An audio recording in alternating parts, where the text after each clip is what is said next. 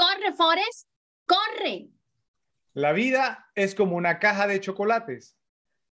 Nunca sabes lo que te va a tocar. Estúpido es lo que un estúpido hace. Forrest Gump, a continuación por las repetibles.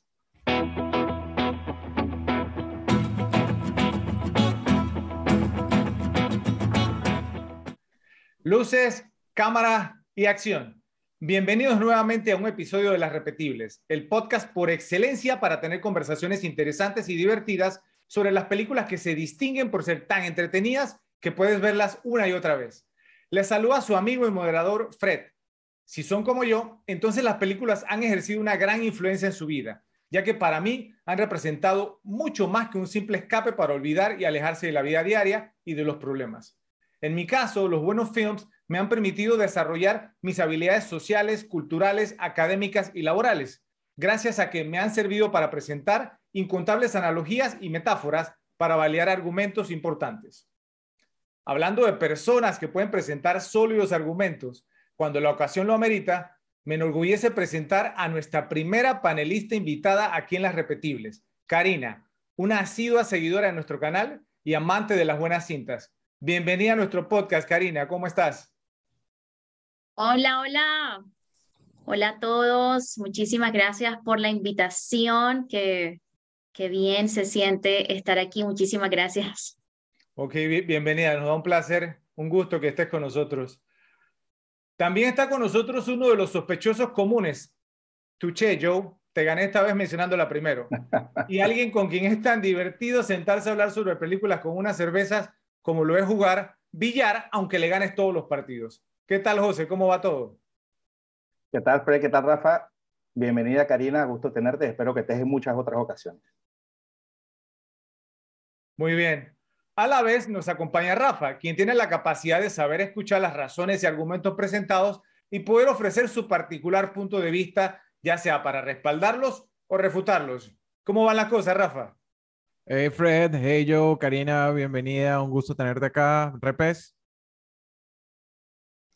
Aquí en las repetibles tenemos un compromiso con la excelencia, por lo que siempre estaremos pensando e ideando mejores formas de presentarles nuestro contenido, ya que tenemos también un compromiso con ustedes, los repes, nuestra audiencia.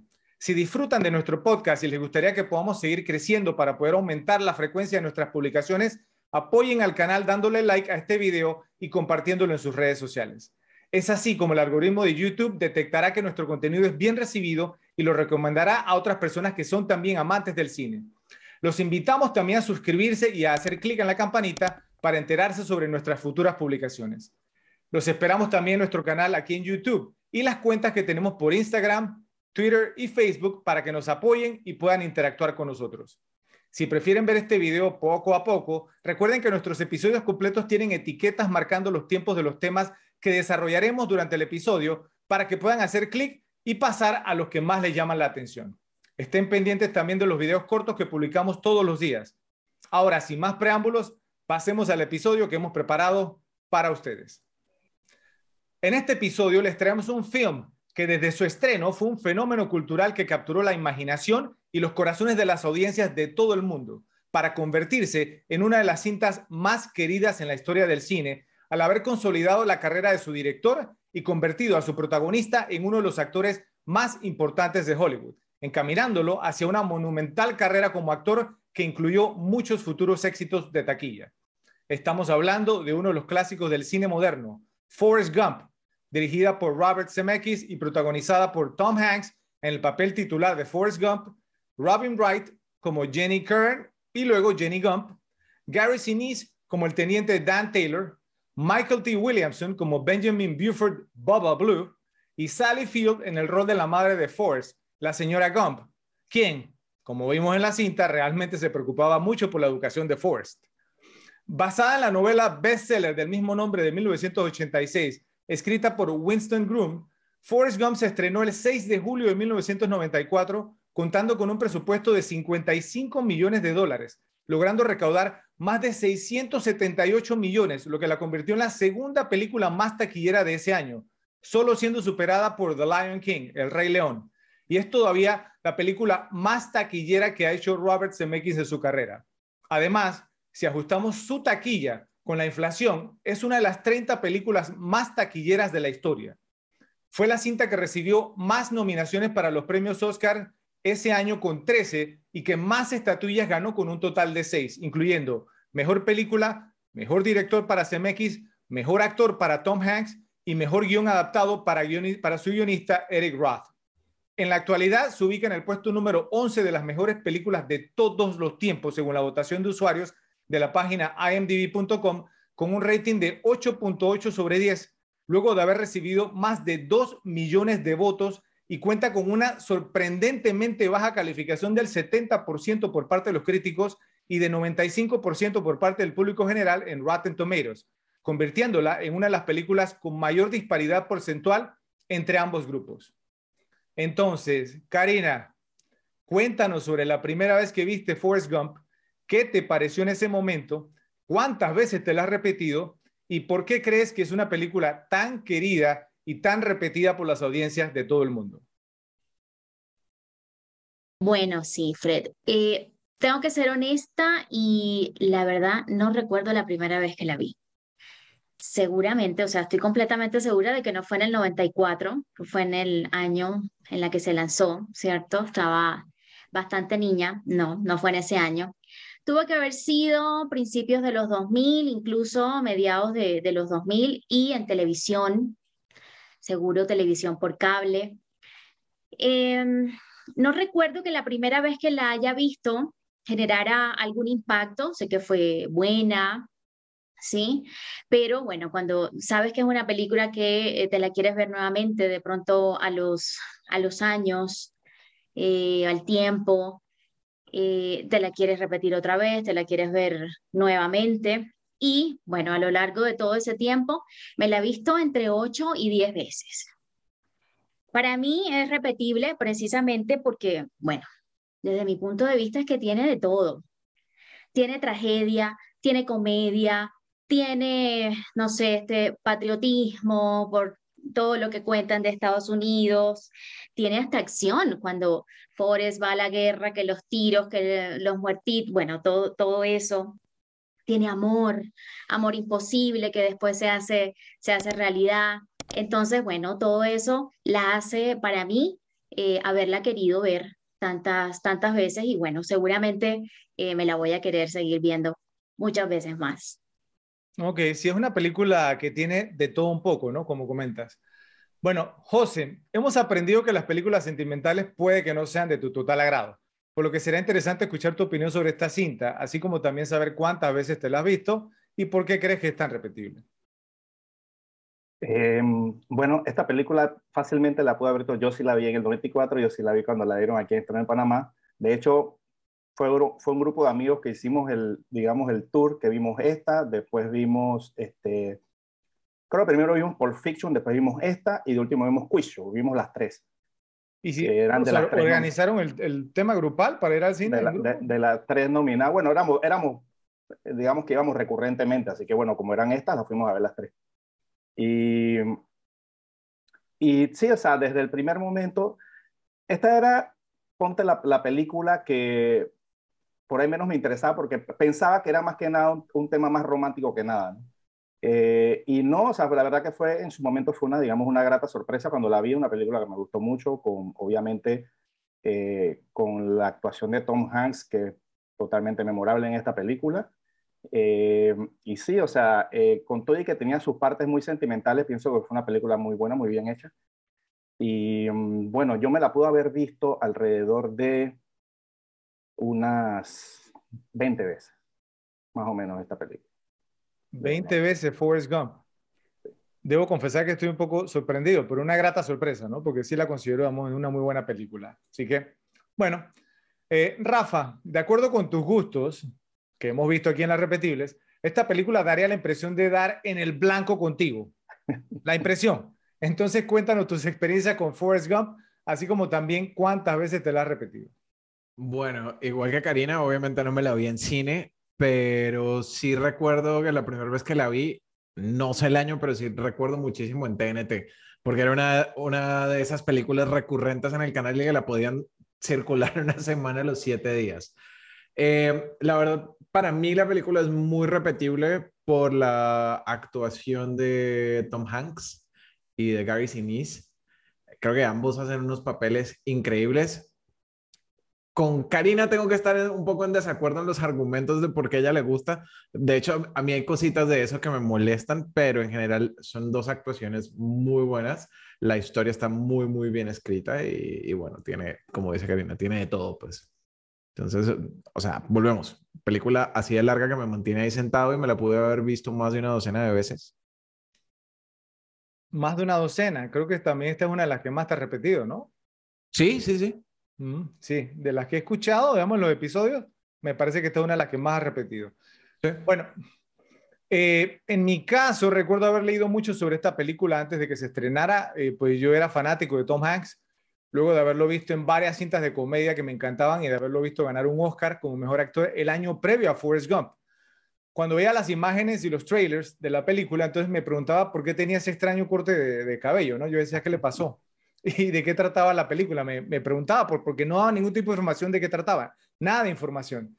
Y yo no sabía nada acerca de la trama.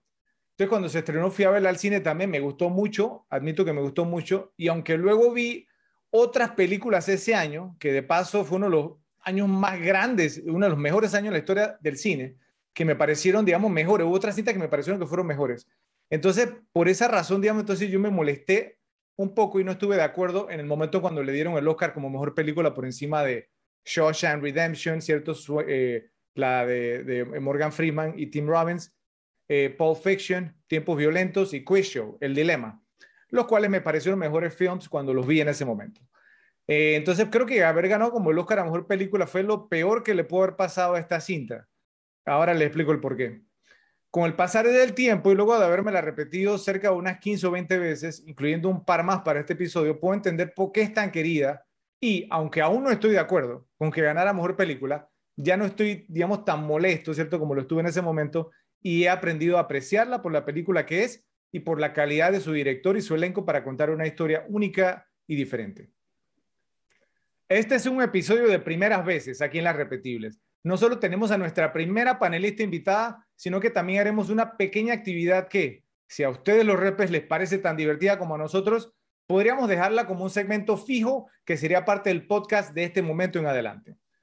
Nos pareció que Forrest Gump es la película ideal para hacer esta actividad debido a que su trama, como mencioné hace un momento, bueno, ¿de qué trata? ¿Cierto? Así que entonces, aquí les va.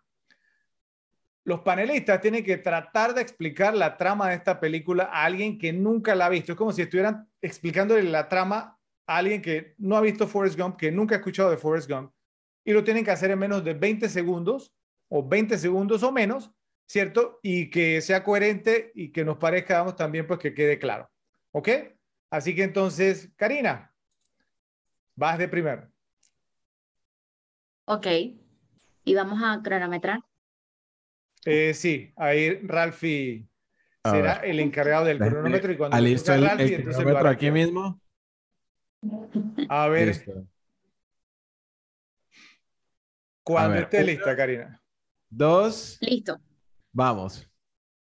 Bueno, tienes que ver esta película porque se trata de un chico que con toda la inocencia y la pureza eh, logra muchas cosas en varios ámbitos de su vida personal y logra influir también en otros, siempre tratando de reencontrarse con el amor de su vida. Ok. okay. 19, 19, segundos y 43 centésimos. 19 segundos con 43. Bien, bien, bien. Bueno, entonces ahora va yo y lo cronometra Ralphie, ¿cierto? Y después a Ralphie lo cronometra Joe. ¿Está bien? O Karina, no importa. Entonces, adelante, Joe, vamos a ver cómo te va. Una, dos, tres. Ok, esta es una película de un chico que digamos que tiene un problema de bajo coeficiente intelectual, pero su mamá le dice que él puede hacer todo en la vida. Y siempre, digamos, actuando de buena manera, aunque muchas veces de manera inocente, prácticamente logra tener una influencia muy grande y, y ser una persona importante en muchos eventos que pasan en la historia. Tiempo. ¿Cuánto hizo? Se pasó. 20 con 9 centésimas. Oh, Digamos que pudo haber sido, pudo haber sido error de dedo. Pues. Oh, yo. Bueno, no importa, pero estuvo ahí, estuvo ahí al borde, estuvo ahí al borde. Entonces la va Ralphie. ¿Quién cronometra a Ralphie? A ver. Yo mismo. Pues. A ver. Cuando tú digas yo. Le das la señal a Ralphie. Uno, dos, go. Ok, Forrest Gump es la historia de un chico que está al espectro de discapacidad mental, se obsesiona con su mejor amiga de infancia y demuestra que si siempre eh, actúas de buena in- eh, intención, te, te ciñes al sistema, vas a lograr grandes cosas, así no estás preparado. ¿Cuánto hizo? 17.44. Ok, bien, bien, bien. Oiga, yo, yo sí lo voy a ser sincero, yo no voy a ser tan políticamente correcto, voy a ir al punto, ¿cierto? Entonces, a- a- aquí vamos, ¿quién me va a cronometrar? A ver, yo te cronometro. Cuando digas. Dale. Una, dos, tres. El idiota del pueblo tiene muchas interacciones locas con personas famosas, teniendo roces con la grandeza y de alguna manera se convierte en multimillonario, mientras que aún se aferra a la única chica que realmente ama y al final descubre que tiene un hijo. Ok, Esa es la 13. trama de Forrest Gump. 1329. Ok, ya veremos entonces, pues, qué opinan eh, los repes, cuál fue, pues, la descripción que les pareció mejor, ¿cierto? ¿Cuál les gustó más? ¿Con cuál se, se identificaron más? Espero, pues, que no haya muchos, muchos políticamente correctos aquí, ¿cierto? Pero hay un decir, ¿cierto? En inglés que dice The Village Idiot, que es como decir el idiota del pueblo, ¿cierto? Pues, o sea, como que, que en todos pueblos hay uno. Entonces, eh, por eso es que utilicé, digamos, entonces esa frase. Entonces, espero que les haya gustado eh, la, la actividad. Por favor, nos escriben en la sección de comentarios si les agradó y cuál fue la que más les gustó. Realmente, Forrest Gump trata sobre un hombre común que tiene la leve discapacidad de no ser tan inteligente como los demás, ya que cuenta con un coeficiente intelectual de 75. Sin embargo, a pesar de que aprendió este hecho cuando era niño y fue víctima de bullying por ello, se las arregla para no dejar que esta discapacidad arruine su vida, sino que aprende a conservar y aprovechar al máximo las cosas. La historia de Forrest Gump tiene lugar durante las décadas tumultuosas y transformadoras de, de 1950, 1960, 1970 y parte de la década de, de los 80, cuando Estados Unidos atravesó una serie de cambios políticos, sociales y económicos. Uno de los verdaderos placeres de esta película es ver cuántos de estos cambios Forrest presencia y de los que en realidad forma parte. Entonces, de repente parece que ya no es cool que te guste Forrest Gump. Hay diferentes teorías sobre por qué ha recibido tanto backlash o reacciones negativas por parte de los críticos, pero ha permanecido amada por las audiencias años después de su estreno. Se comenta que la película es manipuladora, dulce, obvia y que es una cinta que no tiene nada cool. Aunque tiene sus momentos de comic relief o de comedia, lidia con varios temas muy serios y algunas personas la consideran cursi. Yo debo admitir que se me formaron, digamos, algunos nudos en la garganta varias veces esta última vez que la vi, especialmente en los últimos 30 o 40 minutos. Desde que empezó el siglo XXI, sin embargo, la película ha sido reevaluada y ha desmejorado su imagen en las opiniones de muchos críticos. La mitad de la gente la ve como una pieza artificial de melodrama pop, mientras que la otra mitad deliran que es dulce como una caja de bombones. En fin, es una cinta que, si quieres, puedes desmenuzar para criticarla y encontrarás varias cosas para desmeditarla. Pero algo que no se le puede quitar es que está técnicamente bien hecha y que cuenta con personas talentosas que se unieron para crear una gran película. Entonces, les pregunto, ¿a qué atribuirían el hecho de que, como pudimos verlo en el rating de los críticos de Rotten Tomatoes, desde inicios del nuevo milenio, Forrest Gump ha recibido reacciones muy negativas por parte de los críticos de cine que la han calificado años y ahora hasta décadas después de su estreno. Empecemos contigo, Karina. Bueno, la verdad es que creo que se le atribuye, en mi opinión personal, a que estamos eh, en una, en una sociedad un poco más delicada.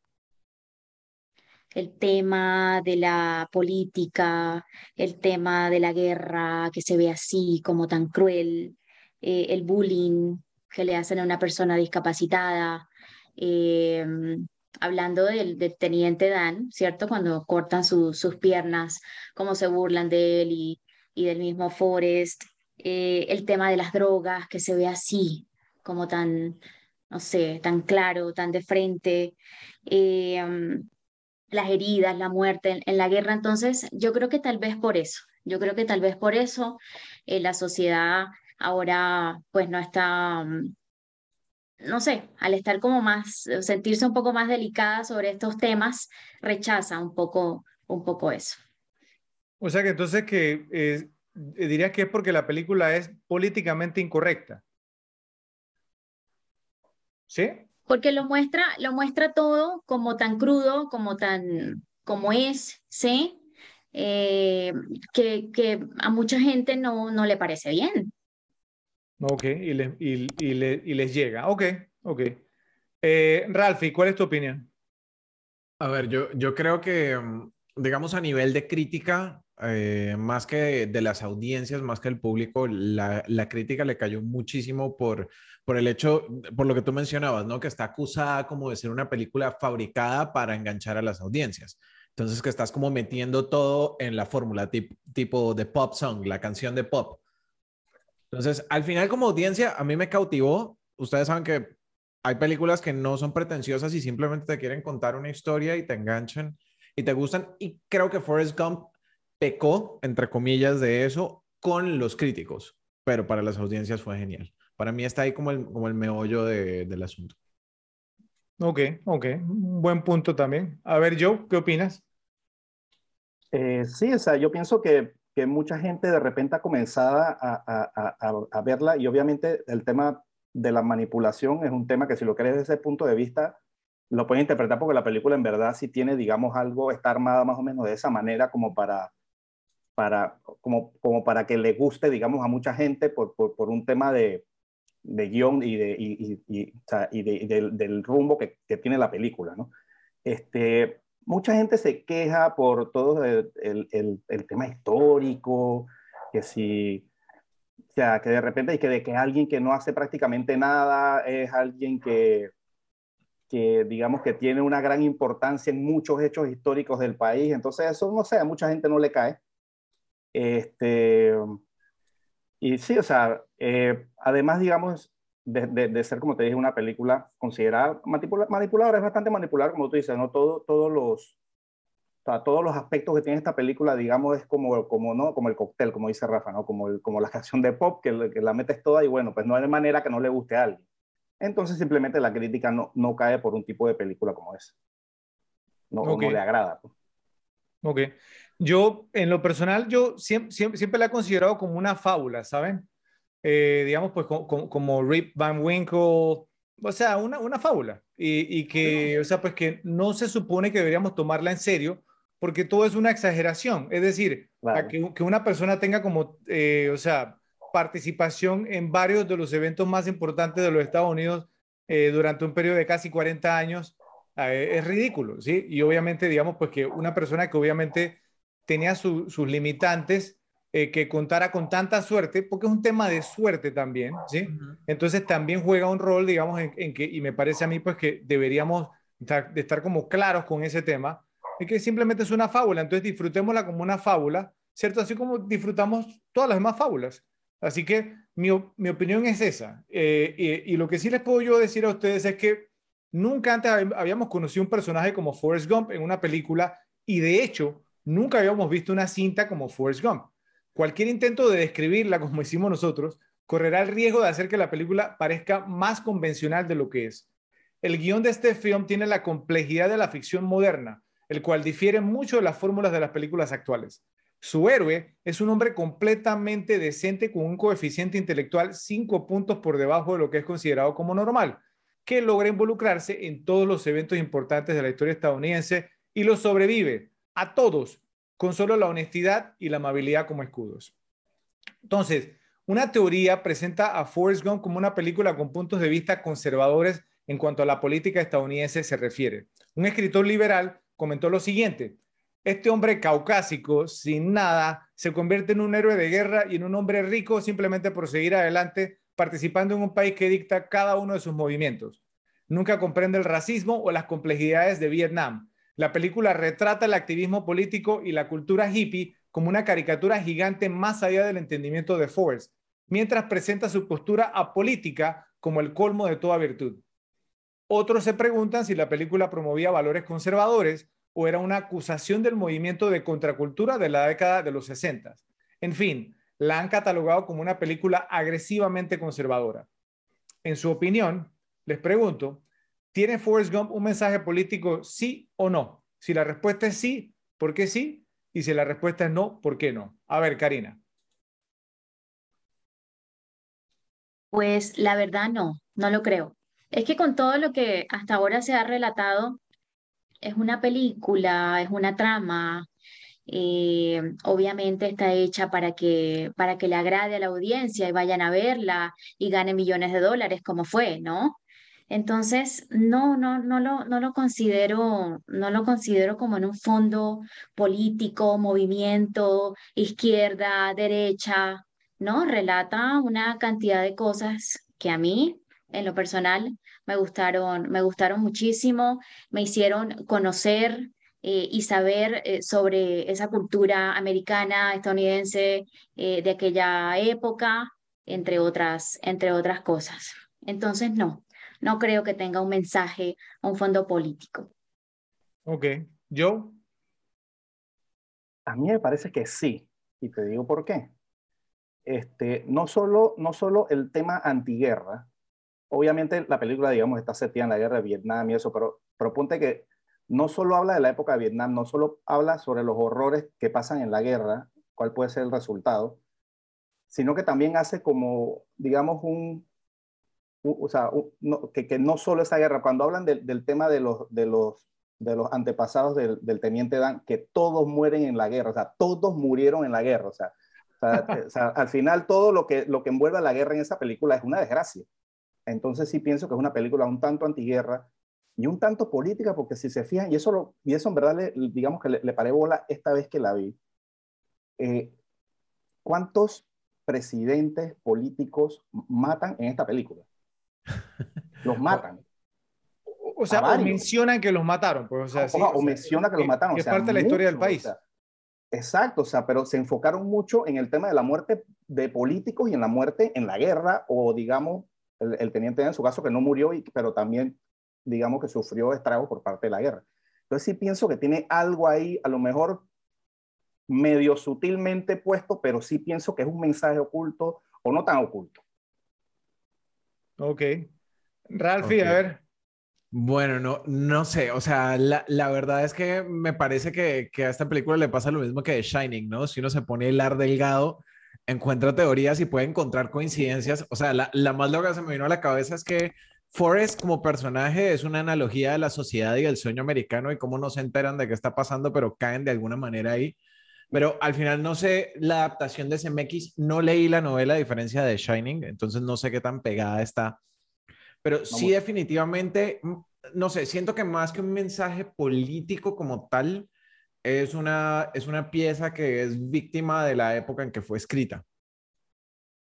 Entonces creo que, que eso hace que, que, vaya, digamos, con, con el, el tema de, de, el racismo y el tema de, de cómo, cómo Forrest termina de alguna manera adueñándose de eventos predominantemente eh, afroamericanos. Entonces, siento que no, no hay un mensaje político tan claro, más bien víctima de cuando fue escrita. Y, por supuesto, si hilamos muy delgado, vamos a encontrar teorías que coincidan. Ok, bueno, eh, primero que todo, pues eh, concuerdo, pues no, con, con, lo que dijeron Karina y, y, y Rafa, sí, eh, pues de que yo pienso porque no, no es que sea política. Y, y me extraña, pues no, que, que, entre Ralph y yo, que porque Ralph es la voz de, de la razón en, en, esta instancia, no en este caso en particular, porque yo esperaba que, que hubiese sido como al revés. Ahora, primero que todo, Joe, dime una sola película de guerra por lo menos digamos, después de, de, de, de, la guerra de Vietnam, obviamente no las previas, ¿sí? Porque las películas, digamos, que tengan que ver con la guerra, la Segunda Guerra Mundial al menos, ¿sí? Es, es una guerra digamos, que se vio como más heroica, que se peleaba contra los nazis, ¿sí? Y que entonces, pues no, que era un tema de que iba a cambiar el mundo. Pero una sola, una sola película que hable sobre la guerra de Vietnam, que no la critique. Creo que todas las películas que se han hecho sobre Vietnam la han criticado y han sido una crítica, digamos, sobre la guerra de Vietnam y siempre han dicho que es una guerra que nunca debió haber sucedido. Incluso hay un, hay un documental muy bueno, digamos, o sea, ¿no? En, en, Netflix se habla, de la guerra y presenta todo ese tema, ¿ok? Primero. Segundo, es, es, es mi opinión, obviamente, ¿sí? Eh, eh, ya el tema, digamos, de que si, si, ¿cómo se llama? Que si tenía valores conservadores, ¿cierto? O lo que se presenta de, de, de los eventos estadounidenses, se asesinan, digamos, líderes yo creo que este es un tema más de que eh, es un tema generacional, ¿sí? los baby boomers, que son las personas pues, que nacieron después de la Segunda Guerra Mundial, que nacieron, digamos, entre 1946 y 1964, eh, del cual Robert Zemeckis, el director, forma parte porque nació en 1951, eh, son esta generación, digamos, pues que no, que, que que lloró eh, la muerte de, de, John F. Kennedy, ¿cierto? Y siempre preguntan, ¿te acuerdas dónde estabas cuando te enteraste, digamos, de que habían asesinado a John F. Kennedy? ¿Cuántas veces no ha habido, digamos, entonces, pues no ese, si hemos visto ese evento, ¿cierto? Cubierto, digamos, en películas estadounidenses. Oliver Stone le dedicó una película completa. Y, sí, sí, entonces, o sea, más que nada, yo pienso que era como el sentir de una generación, los baby boomers, y todo, digamos, entonces, pues lo que mostraron en, en ese momento. Es más, eh, hay una canción que a mí de, paso me gusta mucho, de 1989 creo que es, de Billy Joel, el cantante, ¿sí? Que se llama We Didn't Start the Fire, que habla, digamos, entonces, pues de los primeros, primeros 40 años de vida de Billy Joel, que él nació en 1949 y en 1989, entonces, la canción trata sobre todos los eventos que se dieron durante los 40 años de vida que él tenía. Entonces, como una generación que estuvo como muy obsesionada con eso, era la, generación post Segunda Guerra Mundial, si vamos a entender. Entonces, más que nada, más que un mensaje político, pienso que era como una, una declaración, digamos, entonces de las cosas en lo que ellos creían. Eh, nunca lo tomé, digamos, como un mensaje antiguerra. Y si se le vendíamos como valores conservadores es porque fue una generación que tenía valores diferentes a los valores que puede tener, digamos, entonces las generaciones hoy en día, ¿cierto? Con una mentalidad también distinta. Es mi parecer, ¿ok? Los repes, digamos, entonces pues nos dirán eh, qué les parece, si están de acuerdo con lo que hemos dicho. Entonces, bueno, ya veremos. Hay personas que critican la película al decir que envió un mal mensaje, pues todo lo que le sucede a Forrest en el film es positivo, mientras que todo lo que le sucede a Jenny es negativo. Y esto lo asocian a los valores, precisamente como yo comentaba, que la película quiere compartir. Entonces, eh, la pregunta que les tengo es, o sea, ¿concuerdan, digamos, ustedes con esto? ¿Ustedes piensan, digamos, que realmente, o sea, esta crítica y cómo interpretan los eventos que se presentan en la película, ¿cierto? O sea, es meritorio decir, digamos, entonces, porque los directores están mostrando, digamos, no sé, como a Forrest, digamos, o sea, ¿no? De, que es el, el, personaje, digamos, porque vive su vida de una manera y Jenny vive su vida de otra manera y que entonces vemos que ahí es donde trazan una línea en cuanto a lo que quiere mostrar de cómo debe ser la vida. ¿Qué opinan? A ver, Karina. No, o sea, para nada. Pienso que como en cualquier película, eh, a uno le toca el papel y toda la historia de malo, el bueno, ¿sí? Eh, en una película de acción, en una película de romance. Y bueno, a Jenny le tocó, le tocó al personaje y pasar toda esta clase de cosas, obviamente desagradables. Eh, y a Forrest, bueno, por su personalidad, su, su inocencia, su pureza, pues le tocó eh, desarrollar todo, todo de la manera en cómo se, se llevó a cabo, ¿no? Pero no, no, no creo que eh, que sea como para criticar, ¿no? Que a Forrest le pasan todas las cosas buenas y a Jenny, la pobrecita, entonces le pasa todo lo malo. No, pues la, es la trama de la, de la película y es lo que le tocó a cada uno. Oh, ok, yo, yo creo que lo dicen también, ¿saben por, por qué?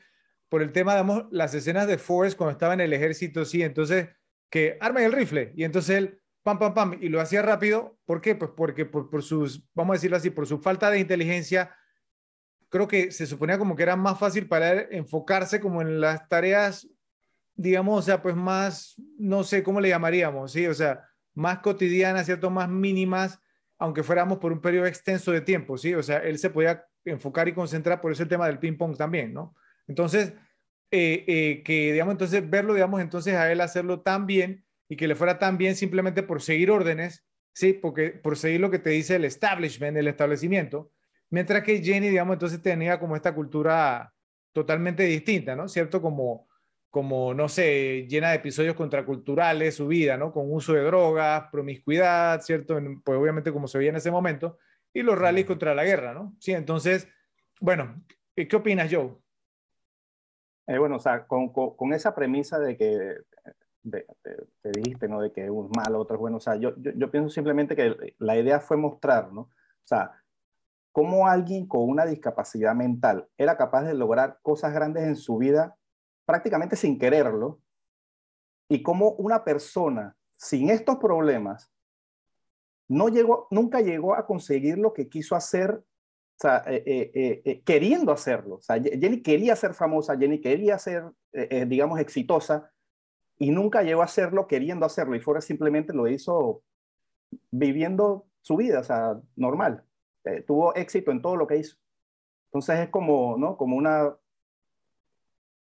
como, una disparidad rara ahí, ¿no? Pero que bueno, que me parece que eso fue lo que quisieron mostrar.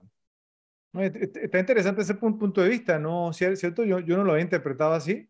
También, eh, o sea, puede ser un mensaje que esté dando la película. Ralphie. Eh, bueno, en mi caso, mire que yo, yo lo vi desde, desde otro lado, pues no, no tanto el tema de es que le están dando palos siempre a Jenny y, y Forrest todo le, le, sale bien, sino, sino era más bien un tema de, Jenny estaba más dañada que Forrest. Forrest simplemente era alguien que tenía un IQ bajo, pero tenía una mamá que estaba preocupada por él, que siempre, como decía Joe, le, le dijo que podía hacer todo lo que él quisiera hacer, le enseñó a ser bueno y pues Forrest, digamos, al final él no razonaba mucho, él ejecutaba. En el caso de Jenny, Jenny tenía un papá que abusaba de ella. Ella sale corriendo, o sea, no tuvo un, un hogar que la, la, cogiera. Le dio esa, exacto, esa, esa seguridad, esa personalidad y pues al final fue víctima de, de eso. huyó de su casa, se metió en cuentos de drogas, era anti-establishment porque adivina qué, el establishment es tu familia cuando estás creciendo y pues su papá no era precisamente un, modelo a seguir. Entonces creo que, que, más bien es como ver el paralelo de, de esas dos personas, cómo pudieron ser afectadas por, por el, el lugar de donde venían.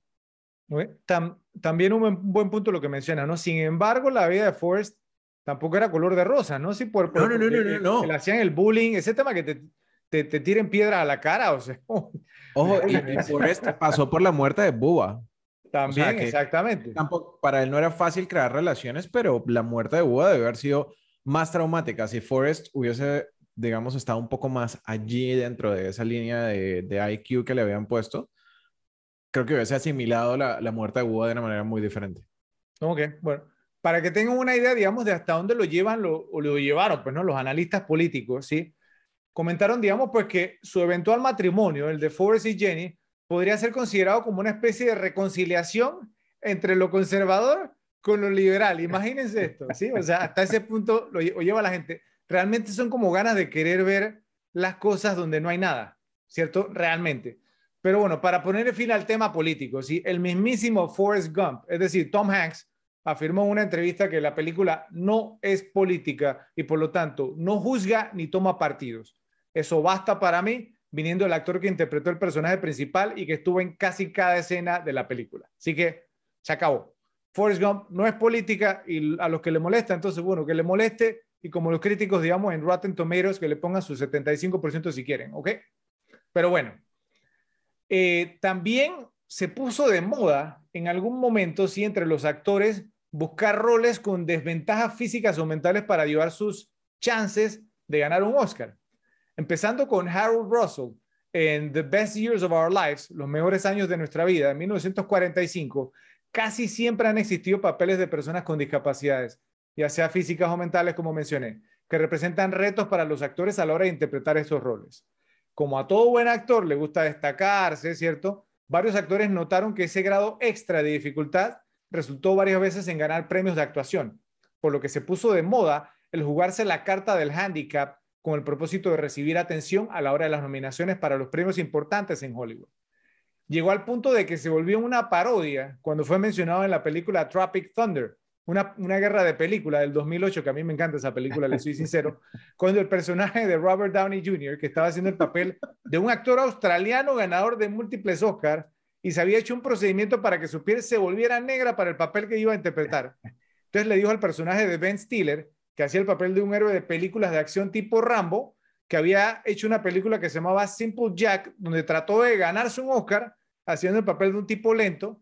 Y entonces lo que le dice el personaje de, de Downey al personaje de Ben Stiller es, tu error fue irte full retard. Es decir, que la audiencia no se podía identificar con él porque había hecho el papel como totalmente retardado. incluso mencionando a Forrest Gump y su habilidad para el ping-pong y la razón por la cual Tom Hanks había ganado el Oscar en esa película. O sea que eh, tenía que agradarte algo del personaje y que el personaje tuviera ciertas capacidades para que la gente lo aceptara. Entonces, con ese entusiasmo, ¿cierto? Y sabiendo entonces que a los actores les encanta mostrar sus dotes de hacer creer y que las limitantes les presentan retos más grandes, vamos a hacer nuestro primer ranking de este episodio. Las top 10 o top 10 películas más repetibles con personajes protagónicos que tienen alguna discapacidad física o mental, lo cual incluye trastornos o condiciones mentales. Entonces, vamos a empezar contigo, Karina. Adelante. Claro que sí. Entonces digo, el nombre, puedo decir el año y el personaje principal, o sea, lo que quieras decir, lo que quieras decir. Ah, perfecto. Listo, yo lo hice. Le contaba a Fred este eh, muy entusiasmada. Yo creo que no voy a salir en dos meses volviéndome a ver varias de estas películas. y comienzo, eh, tenía que comenzar por Al Pacino con Perfume de Mujer de 1992. Va, ¿Vas, digamos, del 10 al 1 en, cuenta regresiva o esa es la número uno? Esa es la número uno. Esa es la número uno, tú mejor. Entonces vas con el estilo de Ralph, ¿ok? Ok. Una mente brillante, eh, Russell Crowe, del 2001.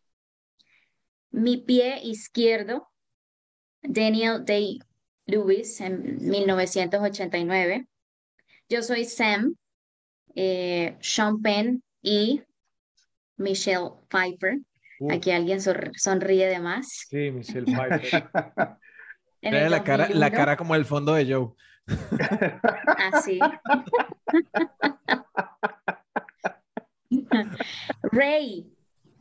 Jamie Foxx ganó un Oscar por Ray 2004. Despertares en 1990 con Robert De Niro y, Robbie Williams. Eh, a mí me gustan las películas de acción, de detectives, quién es el asesino, y no podía dejar fuera al coleccionista de huesos en 1999 con Denzel Washington y Angelina Jolie. Eh, el hombre elefante en 1980 con Anthony, Anthony Hopkins. Otra de acción, el protagonista, bueno, es Bruce Willis y quien tiene esta discapacidad, o bueno, esta condición es el niño en Misión Seguridad Máxima de 1998. Misión Seguridad Máxima. Mercury Rising, creo que es esa. Ah, esa. Ok. Esa es, sí. Y bueno, yo creo que ya ahí llevo 10, pero tengo un, un bonus, si me permiten. Mención honorífica. Eh, con el, sí, con, con el tema de, de, bueno, no sé, de, de tramas así de suspenso, el bueno, el malo. Las dos caras de la verdad de 1996 con Edward Norton y Richard Gere. Mm, Primal Fear se llamaba en inglés, sí.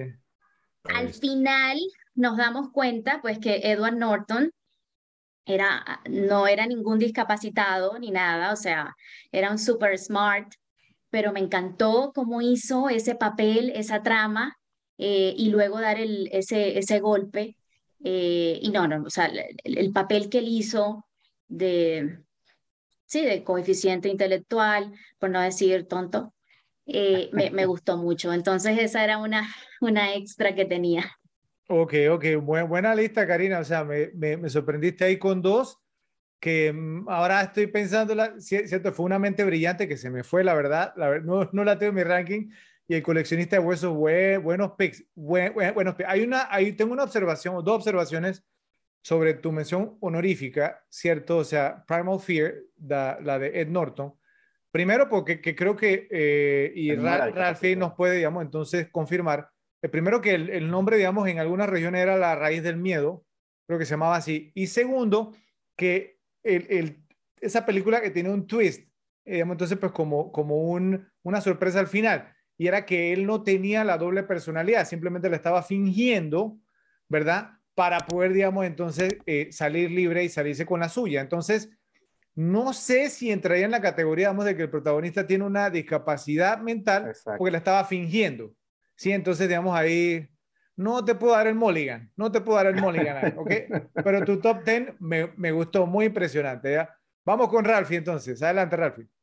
A ver, bueno, entonces ya saben, vamos con la primera. Eh, la primera para mí, por condición mental, Split. Increíble. Eh, como manejaron las 30 personalidades de James McAvoy fue genial.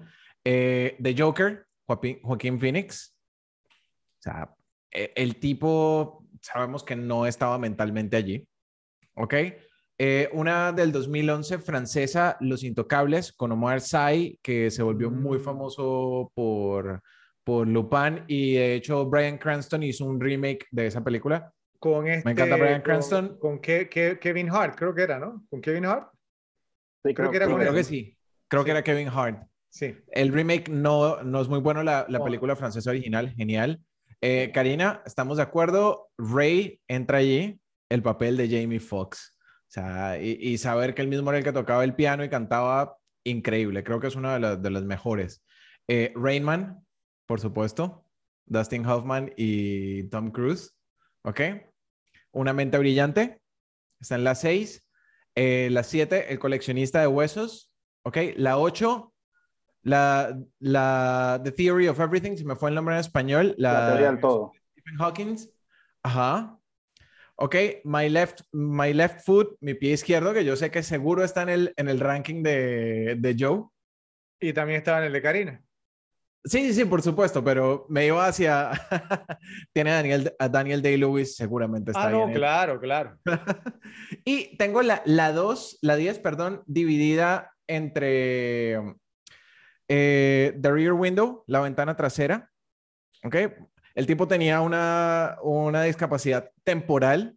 Eh, Era una que- lesión más que una es discapacidad. una lesión, sí, Ralphie. No Ok, te podemos dar ese entonces- mulligan tampoco. Pero, pero la cambio por Dreamhouse, la de Daniel Craig, que de hecho les mencioné en, en el episodio de Shining. Ok. que el tipo tenía toda esta alucinación que se estaba retirando de Wall Street y no se estaba retirando de Wall Street, para no, no hacer spoiler. Entonces, esa era 10. Y para menciones honoríficas, tengo No Respires, que es, es bastante reciente, es la del tipo que, que no Así ve y se le meten a su casa. Con el Ok, twist de, eh, de que ahí él es el villano, ¿no? Ci- ¿Cierto? Entonces, sí. Es, es bastante interesante. Ok, hay una que probablemente Alfredo se la ha visto yo, See No Evil, Hear No Evil. Sí, sí. Buena. Es una, una comedia. Richard Pryor y Gene Wilder. Ujú. Ah, sí, cómo no, cómo no. Ok, A- apenas Soul mencionamos a Surfer. Gene Wilder, ya Joe reaccionó. ¿Te diste Se llama sí, sí, Ciegos, Sordos y Locos, se llama en español, creo. Exacto. Exactamente. Eh, Soul Surfer, que es la historia de Bethany Hamilton, la chica que el tiburón le come el brazo y vuelve a surfear, historia basada en la vida real. Y una que yo sé que le va a gustar mucho a Fredo, eh, What's Eating Gi- eh, Gilbert Grape, con uno de tus favoritos, Leonardo DiCaprio. Leonardo DiCaprio, sí, sí, sí, sí. Ahora, me, soy fan de DiCaprio, más no soy tan fan de esa película, mira, porque no, no sé, el tema, creo que ahí, creo que de las que han mencionado ustedes, esa y la que mencionó eh, Karina de I Am Sam, la de Ujú. Champagne, esas dos creo que ahí ellos hicieron lo, lo que dijo el personaje de Robert Downey Jr., they went full retard. Sí, me, me, me parece, me Y- parece, y- ¿no? Y Eh, yo, voy a, yo, y yo en mi lista también tengo una de esas. Ah, bueno, Ya ok, vas a ver cuál entonces, bueno, entonces, bu- buena lista, Ralfi, bu- buena lista. Adelante, yo. Ok, yo eh, eh, nada más quiero decir que yo traté de sacar, digamos, todo el tema de, de, de demencia, pues, o sea, todo el tema o de doble personalidad, porque si no, prácticamente iba a hacer toda mi lista de eso, porque, qué sé yo, Fight Club, Shutter Island, todos esos temas. Entonces decidí sacarlo y, por, y de repente en casi, eh, poner películas sin ese tema, de, de todo lo demás. Y además que Fight Club, yo no te lo, yo no te hubiera dado el mulligan ahí, yo, la verdad. Eso, Porque eso, sí, es eso- personalidad disociada. o sea, Ah, Exacto, personalidad ah. disociada. O sea, es que, es co- es- bueno, bueno, pe- pero Es hay una que, esquizo- yo es- sé es- que va a estar ahí. Es como esquizofrenia y es una. Ah, bueno, eh, Eh, eh, eh, nada más te digo yo, espero que no esté los sospechosos comunes, porque él también lo estaba fingiendo. ¿La metiste? calma, calma. Me- calma, ok, calma, nada más calma, digo, porque te estoy diciendo desde ya que no va, porque lo mismo que le dijimos a Karina con la de Edward Norton, ¿ok? Bueno, La- vamos a quitar el misterio. La iba a decir como mención honorífica, ya, ya que Karina lo No, dijo y no, esta es la no. manera de no colarla, te la, no te la voy a dar. porque- como película de discapacitado que estaba fingiendo. Entonces ya No los sospechosos de siempre cumplimos con la cuota. Mira, mi- mira cómo lo vi venir. ¿ah? Bueno, da- dale, dale. Ok, mi número 10 este, es El Hombre Elefante, obviamente de David Lynch, este, con, eh, con el amigo John Hurt. Eh, la número 9 es Rayman, eh, con Dustin Hoffman y Tom Cruise. La número 8 es El Piano, con Ho- Holly Hunter y creo que es Sam Neill y... Ana Paquin, que ganó el Oscar. a- a- Ana, Ana Paquin Actriz y secundaria. Harvey Keitel. Harvey Keitel. No se me había ni pasado por Que, que de paso ti- tiene un desnudo en esa película, Ha- Harvey Keitel. Yo, yo me acuerdo del de Holly Hunter. Eh, ok, la número 7, nacido el 4 de julio, que se trata de todo lo que pasa, aunque parte que no está discapacitado, entonces la discapacidad le pa- pasa después de la guerra, ¿no? Pero eso es, parte, es la parte más importante de la película. Eh, con Tom Cruise, de Oliver Stone. Eh, la número 6, la teoría del todo de Theory of Everything, que la dijiste, Rafa Ujú. la de Stephen Hawking, es muy buena película. La número 5, Mi pie izquierdo, con Daniel Day-Lewis. Eh, la número 4, Fred, es la que te decía, Sling Blade, con Billy Bob Thornton, conocido como Resplandor de la Noche, la película en español. Bien, Esa la película también, también se fue full. También Sí. se fue full. Eh, la número 3, El pueblo contra Larry Flynn, The People vs. Larry Flynn. Eh, la número 2, un peliculón de Lars von Trier, se llama Bailarina en la oscuridad, es con Bjork, y tú no piensas que la tipa actúa bien y, es, y hace tremenda actuación, es tremenda película de una bailarina que se está quedando, comenzando a quedar eh, ciega, sorda, la verdad que no me acuerdo, eh, ciega, correcto, que comienza a quedar ciega. Y la número uno, no sé si lo vean venir, pero es Memento. Memento, la número uno película con discapacidad. Bueno, sí. O sea, es una discapacidad generada por un accidente. Es Total, amnesia. pero es una discapacidad. Sí, sí, sí, sí, sí. Ay, ay, ay. Bueno, está bien. Ok. Buena lista. Buena, buena lista y tiene varias, digamos, de, de las que tengo yo también. Ok. Entonces, voy yo. Eh, primero empiezo con las menciones honoríficas, ¿sí? Una que mencionó yo, The People versus Larry Flint, El pueblo contra Larry Flint de 1996 con Woody Harrelson. Eh, Shine, Claro Oscuro de 1996 con Jeffrey Rush Jeffrey Rush. en el papel del pianista David Helfgott. Ganó el Oscar Jeffrey Rush Muy buena. que sufría de trastornos mentales. Eh, Awakenings, lo mencionó, la mencionó Karina, de 1990, con Robert De Niro, que hace el papel de un hombre catatónico. Actúa también Robin Williams. Robin Williams. Eh, una que le va a gustar a Joe, The, Three Faces of Eve, Las Tres Caras de Eva, de 1957, con Joan Woodward, en el papel de una mujer con personalidades múltiples. Eh, The King's Speech, del 2010, El Discurso del Rey, con Colin Firth, en el papel del rey Jorge VI, quien era tartamudo. Y mi última mención honorífica, Coming Home, Regreso sin Gloria, de 1978, con John Voight, que hace el papel de un veterano de Vietnam que quedó semi-paralizado y actúa también Jane Fonda. Entonces vamos con mi top 10. Yo siempre empezamos con la 10, como yo, y entonces voy a la número 1.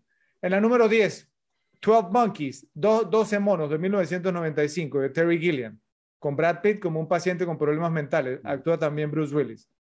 Me extrañó no haberla escuchado en ninguno de sus listados, pero quizás no es le que Brad Pitt no era el principal y creo que la cosa decía el principal, actor principal. Ok, bueno. La número 9, The Fisher King, Pescador de Ilusiones, de 1991. De Terry Gilliam también, con Robin Williams como un hombre con problemas mentales luego de haber quedado viudo. La número 8, The Piano, Joe, coincidimos ahí, de 1993, El Piano, de Jane Campion, con Holly Hunter en el papel de una pianista muda. La número 7, As Good As It Gets, Mejor Imposible, de 1998, de James L. Brooks, con Jack Nicholson en el papel de un hombre con trastorno obses- obsesivo compulsivo. La número 6, The Aviator, El Aviador, del 2005, de Martin Scorsese, con Leonardo DiCaprio haciendo el papel de Howard Hughes, que sufría de trastorno obsesivo compulsivo.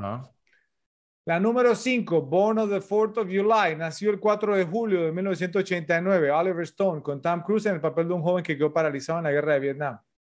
La número 4, Karina, coincidimos. Scent of a Woman, perfume de mujer, de 1992, de Martin Brest, con Al Pacino, que hace el papel de un ex militar ciego. La número 3, Sling Blade, Joe, también coincidimos ahí, Resplandor en la Noche, le pusieron en español, de 1996, dirigida y protagonizada por Billy Bob Thornton, que hace el papel de un hombre con retraso mental. La número 2, eh, una comedia, ¿cierto? Les va a sorprender un poquito. What About Bob, ¿cierto? Con eh, Bill Murray en el papel de un, de un hombre, digamos, pues con, también con problemas mentales, creo que era esquizofrenia. Y Richard Dreyfuss, esa comedia a mí me encanta, ¿cierto? Eh, y, necesitaba, había que ver, digamos, una comedia en el, en el countdown, en el conteo. Y la número uno, que yo pienso, digamos, porque creo que la mencionó Karina, no me acuerdo si alguien más la, la mencionó, no, no sé si Ralph, creo que fue. Rain Man, cuando los hermanos se encuentran, de 1988, de, de Barry Levinson, con Dustin Hoffman, que hace el papel de un hombre con autismo. Actúa también Tom Cruise.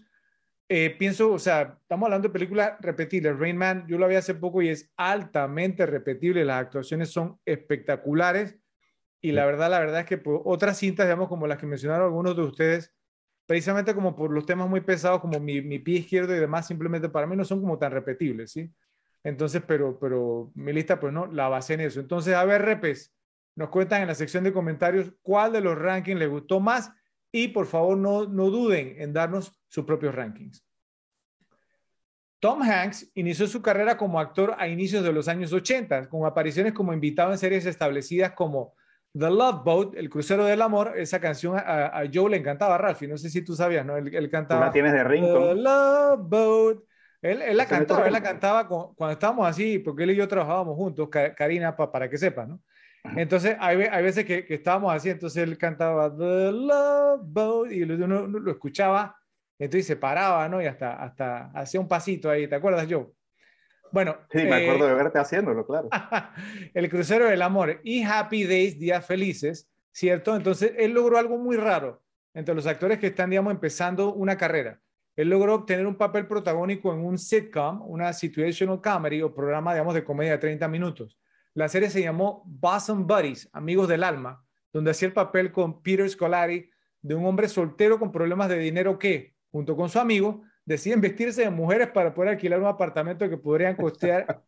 Entonces, es una serie, era una serie muy graciosa, pero fue, digamos, como su trampolín a papeles protagónicos en el cine. Y, la verdad, digamos, que Tom Hanks uno veíamos la filmografía de él y fue un actor, digamos, o sea, enseguida, creo que hizo como tres o cuatro, digamos, apariciones eh, como invitado en series, luego, eh, digamos, entonces tuvo, digamos, entonces eh, un papel protagónico en esta serie, como les digo, Amigos del Alma, y enseguida, roles protagónicos, y van a ver, digamos, qué carrera tan interesante ha tenido.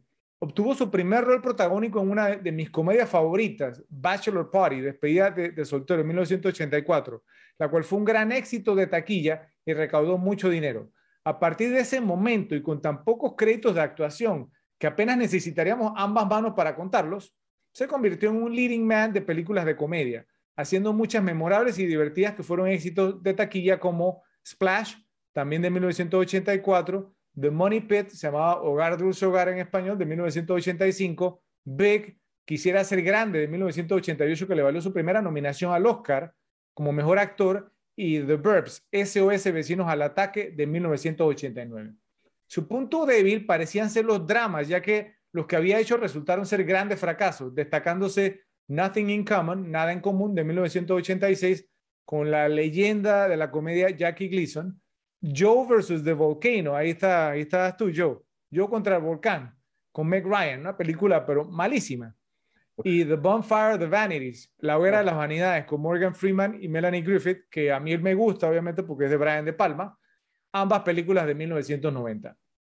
Su carrera parecía entonces estar destinada hacia las comedias, especialmente porque sus malas rachas siempre eran rescatadas por comedias, como fue el caso de A League of Their Own, un equipo muy especial de 1992, donde hizo un papel, digamos, como secundario, el manager, sí, entrenador del equipo de mujeres de béisbol, con Gina Davis y también Sleepless in Seattle, Sintonía de Amor de 1993 con Meg Ryan. Justo cuando estaba listo para asumir el trono como el rey de las comedias por el resto de su carrera, Jonathan Demi, el director de The Silence of the Lambs, El silencio de los inocentes, un episodio que ya hicimos aquí en las repetibles y que los invitamos a ver, lo seleccionó para el papel principal en el drama Filadelfia de 1993, junto a Denzel Washington, por la cual le dieron el Oscar al mejor actor. Como todos saben, después de ganar un Oscar hay que saber elegir su siguiente proyecto y el que Tom Hanks escogió fue precisamente Forrest Gump. El resto, como dicen, es historia. Entonces, Repes, ¿qué les ha parecido la carrera de Tom Hanks y qué opinión tienen sobre su actuación en Forrest Gump? Empecemos contigo, Karina. Bueno, definitivamente, bueno, es una película del 94. Eh, antes de eso había hecho Filadelfia, lo conocí en, Filadelfia, em, en la película Filadelfia, pero no sé, o sea, cada vez que veo eh, Forrest, es que es muy buena la actuación, o sea, por mucha trayectoria que haya tenido o no, haya sido un golpe de suerte o no, es que es muy buena la, actuación. Eh, a algunos estoy casi segura de que les dará como risa, porque bueno, por cómo habla de lento, el, el, acento que le pone al terminar las palabras, las frases, en lo personal no, a mí no me da, no me da risa, eh, pero, pero me encanta, me encanta, me gusta muchísimo la, la actuación, ese Oscar que, que se ganó, no sé si estoy pisando otra, otra pregunta, otra categoría, pero bien, bien merecido, en, en mi opinión personal, toda la película. Eh, con, con, el mismo ritmo y todo lo que hacía. Me gustó mucho, me gustó mucho la, la actuación de, de, Tom Hanks. Ok, ¿yo? Sí, de acuerdo con Karina, este, quiero hablar un poquito de lo de antes, sí, o sea, ¿quién se iba a imaginar, no, que, que, creo que esto ya lo hablamos, ¿no? De que alguien que prácticamente solo hacía comedias y que los dramas que había hecho de repente pegara con Filadelfia y que simplemente no mirara atrás y prácticamente no vuelva a hacer otra comedia eh, y lo que hagas son más dramas, ¿no? O sea, eh, eh, si acaso una que otra que se podrán considerar medio comedias, pero, pero el fuerte de Tom Hanks es drama de ahí en adelante. o sea, una transición de carrera bastante extraña, probablemente muy poca vista en, en alguno, algún otro actor. Eh, pienso que esta es la actuación. En un capítulo anterior estábamos hablando de cuando, no sé, me acuerdo si era un director, que cuando este director se muera, cuál es la película, eh, creo que era Ridley Scott, que cuál es la película que iban a poner en su inmemoria. Sí, el de Gladiador. Esta, esta, esta, es la, esta es la película que cierra, o sea, esta actuación es la que cierra, digamos, el inmemorial de, de, de, de Tom Hanks, pero seguramente, este, con todo y que Philadelphia fue su primer Oscar. Pienso que de todos los papeles que ha hecho, es uno de los que ahora es menos recordado. No sé si coinciden conmigo. O sea, es, es poco recordado. De hecho, pienso que parte porque, digamos, Filadelfia ha sido una película que no envejeció muy bien todo el tema de lo que trata esa película. Eh, eh, digamos que ya es poco vigente. Entonces, este, pienso que la actuación sufrió un parte por, parte por eso también, no dejando de ser muy buena. Pero sí, o sea, y, algo también que hablamos en otro podcast, que bueno, que si, que si Tom Hanks no hubiera decidido hacer esta, eh, el plan B lo hubiera ido muy bien también con The Shawshank Redemption. Obviamente, probablemente no con el alcance que tuvo esta, pero como, como papel y como película, pienso que parece, pareciera que hubiera estado destinado a, la grandeza dramática, por decirlo de alguna manera. Ok, muy, muy buenas observaciones, yo. Ralphie. Sí, bueno, definitivamente, o sea, cuando estábamos hablando de por qué es repetible, la actuación de Tom Hanks es lo que me sigue trayendo a, esta película, la personificación. De hecho, llevo todo el episodio sonriéndome y riéndome viendo el fondo de, de yo. es que es increíble, o sea, eh, si tú ves toda la actuación de Tom Hanks durante toda la película, su personaje es perfecto incluso el único momento que se puede sentir que es medio sobreactuado es incluso justificable porque sería una, una reacción de Forrest. Entonces, no, no voy a pisar otra categoría para mí, pero, o sea, cuando se encuentra con el, con el teniente Dan en New York, la reacción de Forrest se ve tan desmedida que está al borde de la sobreactuación, pero no. Entonces, para mí la, la actuación fue impecable y obviamente hemos mencionado mucho la carrera de Tom Hanks durante, durante todos los episodios. Eh, la racha de películas buenas que ha tenido sin fallar una es increíble. O sea, es que no. y, y, como que todas las que hace las vuelve oro de alguna manera. Entonces, creo que la actuación fue perfecta. Ok.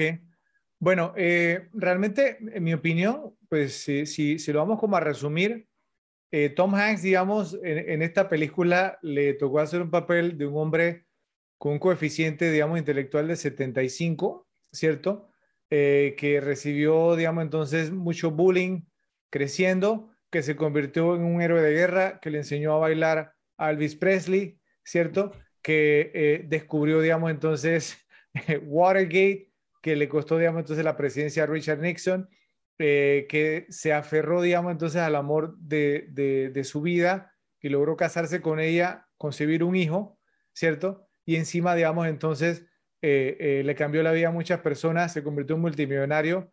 ¿Qué más puedo decir? Tom Hanks, damas y caballeros, solamente creo que Tom Hanks hubiera podido haber hecho este papel convincentemente, ¿cierto? Y haber logrado, pues, no tocar el nervio con las audiencias. Así que, en honor a Tom Hanks, haremos el segundo y último ranking de este episodio.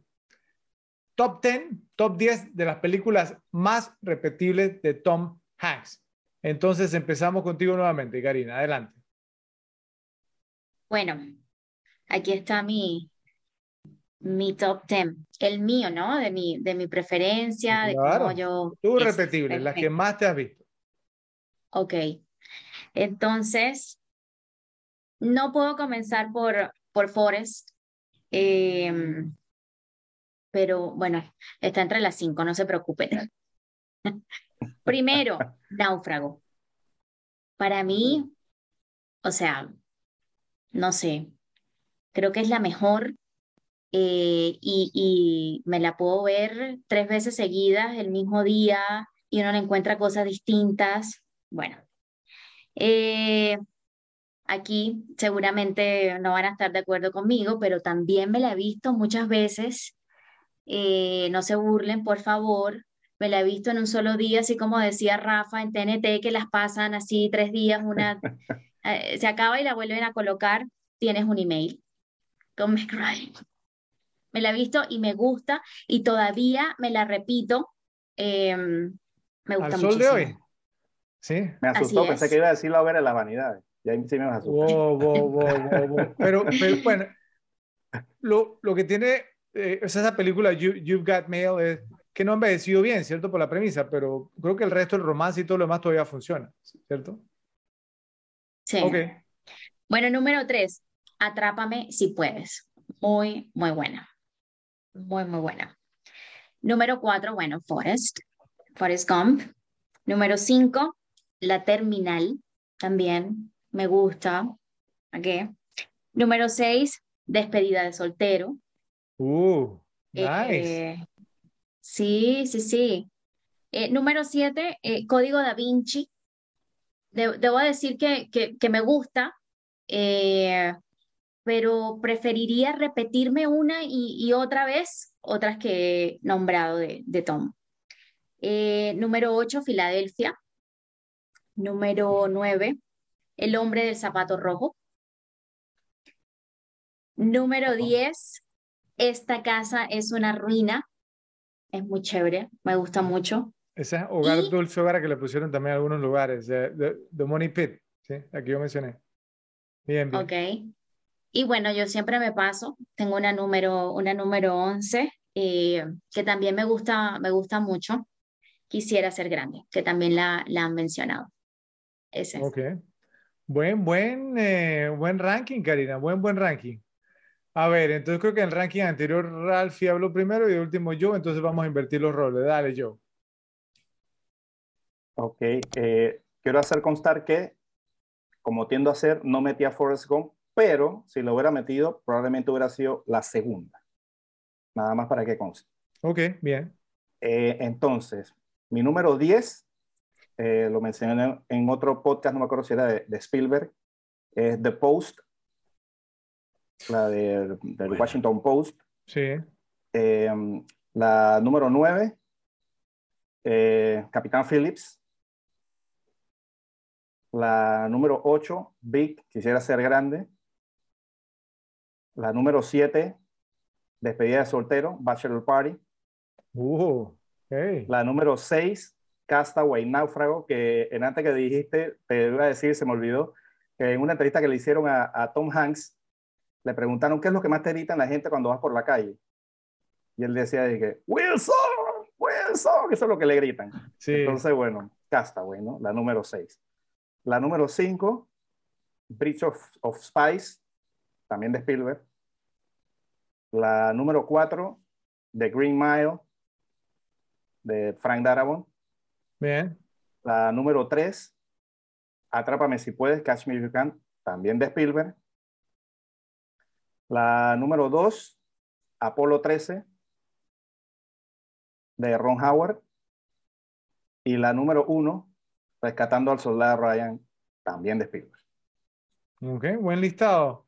Eh, eh, es gracioso porque ambos han mencionado algunas cintas que están en el, mío, pero totalmente ubicaciones distintas. Y bueno, hay un feeling distinto. Ok. A ver, Ralphie. Eh, por ahí coincidí con, con una o dos en, con Joe, incluso en el lugar. Uh, ok. Entonces, vamos, vamos con, ya saben, vamos a arrancar con la, la primera. Entonces, para mí, la más repetible, la, la que más me gozo es Atrápame si puedes. Me la he visto muchas, muchas veces. Me encanta esa película. Está muy, muy bien hecha. Eh, número dos, Salvando al, al, Soldado Ryan. Excelente película. Número tres, eh, Milagros Inesperados de Green Mile. Ok. Número cuatro, Big, Quisiera ser grande. De hecho, es la primera película que me llegué a ver de Tom Hanks. Yo también. La recuerdo, la recuerdo estando muy niño verla en tele y me parecía increíble. O sea, la, la escena de, de, él tocando el, piano en la tienda de juguetes se me quedó siempre. Número 5, Splash, probablemente también una de las primeras que me llegué a ver de Tom Hanks, eh, Cine Canal. Número 6, The Post. Número 7, Náufrago. Número 8, El Código da Vinci. Número 9, eh, Capitán Phillips o Captain Phillips. Y número 10, una noventera que me gustó muchísimo, hizo parte de mi adolescencia, That Thing You Do, eso que tú haces. Sí. Yo me imagino que, le, de, manager de, de, de, Wonders. Sí, porque tú has mencionado esa película, es como la tercera o cuarta vez que la mencionas. Pensé que sabía que iba a estar ahí. Y así, digamos, un par de menciones honoríficas. Eh, The Terminal, la terminal, el personaje de Víctor Nabursky es increíble. Eh, Sleepless, Sleepless in Seattle, y A League of Their Own, que también hace parte de las películas de mi infancia que, que eran recurrentes en Cine Canal. en Seattle, cuando todo en Seattle estaba de moda, había que hacer algo de Seattle. Creo que Cameron Crowe también hizo singles, o sea, todo un tema con Seattle. Finales de los, de los 80s, principios de los 90s, todo era Seattle. todo era Seattle, sí. Bueno, buenas listas, buenas listas. Va la mía entonces. Como siempre, empiezo con las menciones honoríficas y va en orden descendente. Eh, menciones honoríficas. Esta película pensé que no la iba a escuchar en ningún ranking, pero Karina la mencionó. A mí me gusta también The Man with One Red Shoe, el hombre con un zapato rojo en 1985. No sé, siempre me gusta esa película. Es muy peculiar y una película como de espionaje, no sé, es, distinta. Eh, Road to Perdition, Camino a la Perdición, del 2002 con Paul Newman. Eh, esta, ninguno la mencionó, The Burbs, SOS, Vecinos al Ataque, 1989, muy gracias a esa película y siempre, siempre me ha gustado. The Terminal, La Terminal del 2004 de Steven Spielberg. Creo que solamente Joe mencionó esta Apolo 13 de 1995 de Ron Howard, con Kevin Bacon, Gary Sinise y Bill Paxton, y Sully del 2016, ¿cierto? Entonces también en menciones honoríficas. Entramos, digamos, entonces en el top 10. La número 10, Bridge of Spies, Puente de Espías, del 2015, Steven Spielberg. La número 9, coincidimos con Karina también en una, eh, The Money Pit, Hogar Dulce Hogar de 1985, una película realmente que yo disfruto muchísimo verla. El tema de que compran la casa es una estafa, o sea, es, a mí esa película, vamos, me encanta, eh, me hace siempre reír. La número 8, The Green Mile de 1999, Milagros Inesperados de Frank Darabont, ¿cierto? La número 7, como buen fanático de béisbol, eh, a League of Their Own, un equipo muy especial de 1992, de Penny Marshall. La número 6, Bachelor Party, despedida de soltero en 1984, un clásico de la comedia. Ojalá pues algún día la podamos hacer, digamos, aquí en las repetibles. La número 5, nadie la mencionó, a mí me gusta esta película mucho eh, y me la he repetido en varias ocasiones ya. Charlie Wilson's War, La guerra de Charlie Wilson o Juego de Poder del 2007. Muy buena cinta, que a mí me gusta mucho repetirla. La número cuatro, eh, entonces, pues, eh, Big, quisiera ser grande, ¿cierto? Una muy buena comedia, sí, eh, y obviamente, pues no, o sea, un clasicazo. La número tres, Saving Private Ryan, Rescatando al Soldado Ryan de 1998 de Steven Spielberg. La número dos, concuerdo con muchos de ustedes, Castaway, Náufrago del 2000 de Robert Zemeckis con Helen Hunt. Y la número uno, ahí coincidimos, Ralphie, Catch Me If You Can, Atrápame si puedes del 2002 de Steven Spielberg con Leonardo DiCaprio, porque simplemente, digamos, creo que, eh, no sé, pues, si sacamos a Forrest Gump, creo que es la película de Tom Hanks que más me he repetido, digamos, entonces en mi vida, porque él aparece y no tiene personaje, el, el, papel principal, pues más que nada es por DiCaprio, pero Tom Hanks, la actuación de él también me gusta mucho en la película y por eso la puse en la número uno. Entonces, pues repes, por favor, eh, como siempre, en la sección de comentarios queremos escuchar sus opiniones y también queremos saber cuáles son sus rankings. Vamos a hablar entonces un poquito acerca de las actuaciones secundarias en Forrest Gump. Obviamente el show fue totalmente Tom Hanks, como hemos mencionado, digamos, en esta cinta, pero podemos hacer un breve análisis de las actuaciones secundarias más importantes, específicamente hablando de Robin Wright, Gary Sinise y Michael T. Williamson. Entonces empecemos con Robin Wright en el papel de Jenny. ¿Qué les pareció su actuación? A ver, Karina. Bueno, Robin, Jenny, la verdad es que me pareció muy normal. Personificó lo que tenía que hacer, lo que tenía que, sí, actuar. Le fue muy mal durante la película, pero, pero creo que fue muy, muy normal, lo hizo bien, pero normal. No, no me sorprendió ninguna escena, ningún diálogo, en realidad, no, la verdad no. Creo que lo hizo bien, pero sin sorprenderme. Ok, o sea, eh, ni fu ni fa. O sea, lo, lo, hizo bien, pero nada memorable. Ok. A ver, Ralfi. Completamente de acuerdo con Karina. Fue como que pasó sin pena ni gloria pero ojo, algo que, que, puede indicar que tuvo una muy buena actuación es el nivel de odio que ha despertado. cuando, cuando tú llegas a odiar tanto un personaje, es porque eso algo eh, actuó bien. Entonces, pero sí, la, la, verdad, pues no, no, creo que para todo el, digamos, todo, toda la importancia que tuvo para la historia, pudo haber robado un poco más de show a Tom Hanks y no lo logró. Oh, ok, creo, creo que al, al inicio yo, yo, yo, mencioné que Tom Hanks sale casi en todas las escenas de esta película. En las únicas escenas donde no sale son las escenas de Jenny, ¿cierto? Cuando ella está, digamos que si se va a suicidar, ¿cierto? Este tipo de cosas, ¿no? Cuando, cuando se desvían de la historia de, de Forrest para mostrar lo que está pasando con Jenny. Son las únicas escenas donde no, no aparece Forrest en la película. Bueno, a ver, Joe.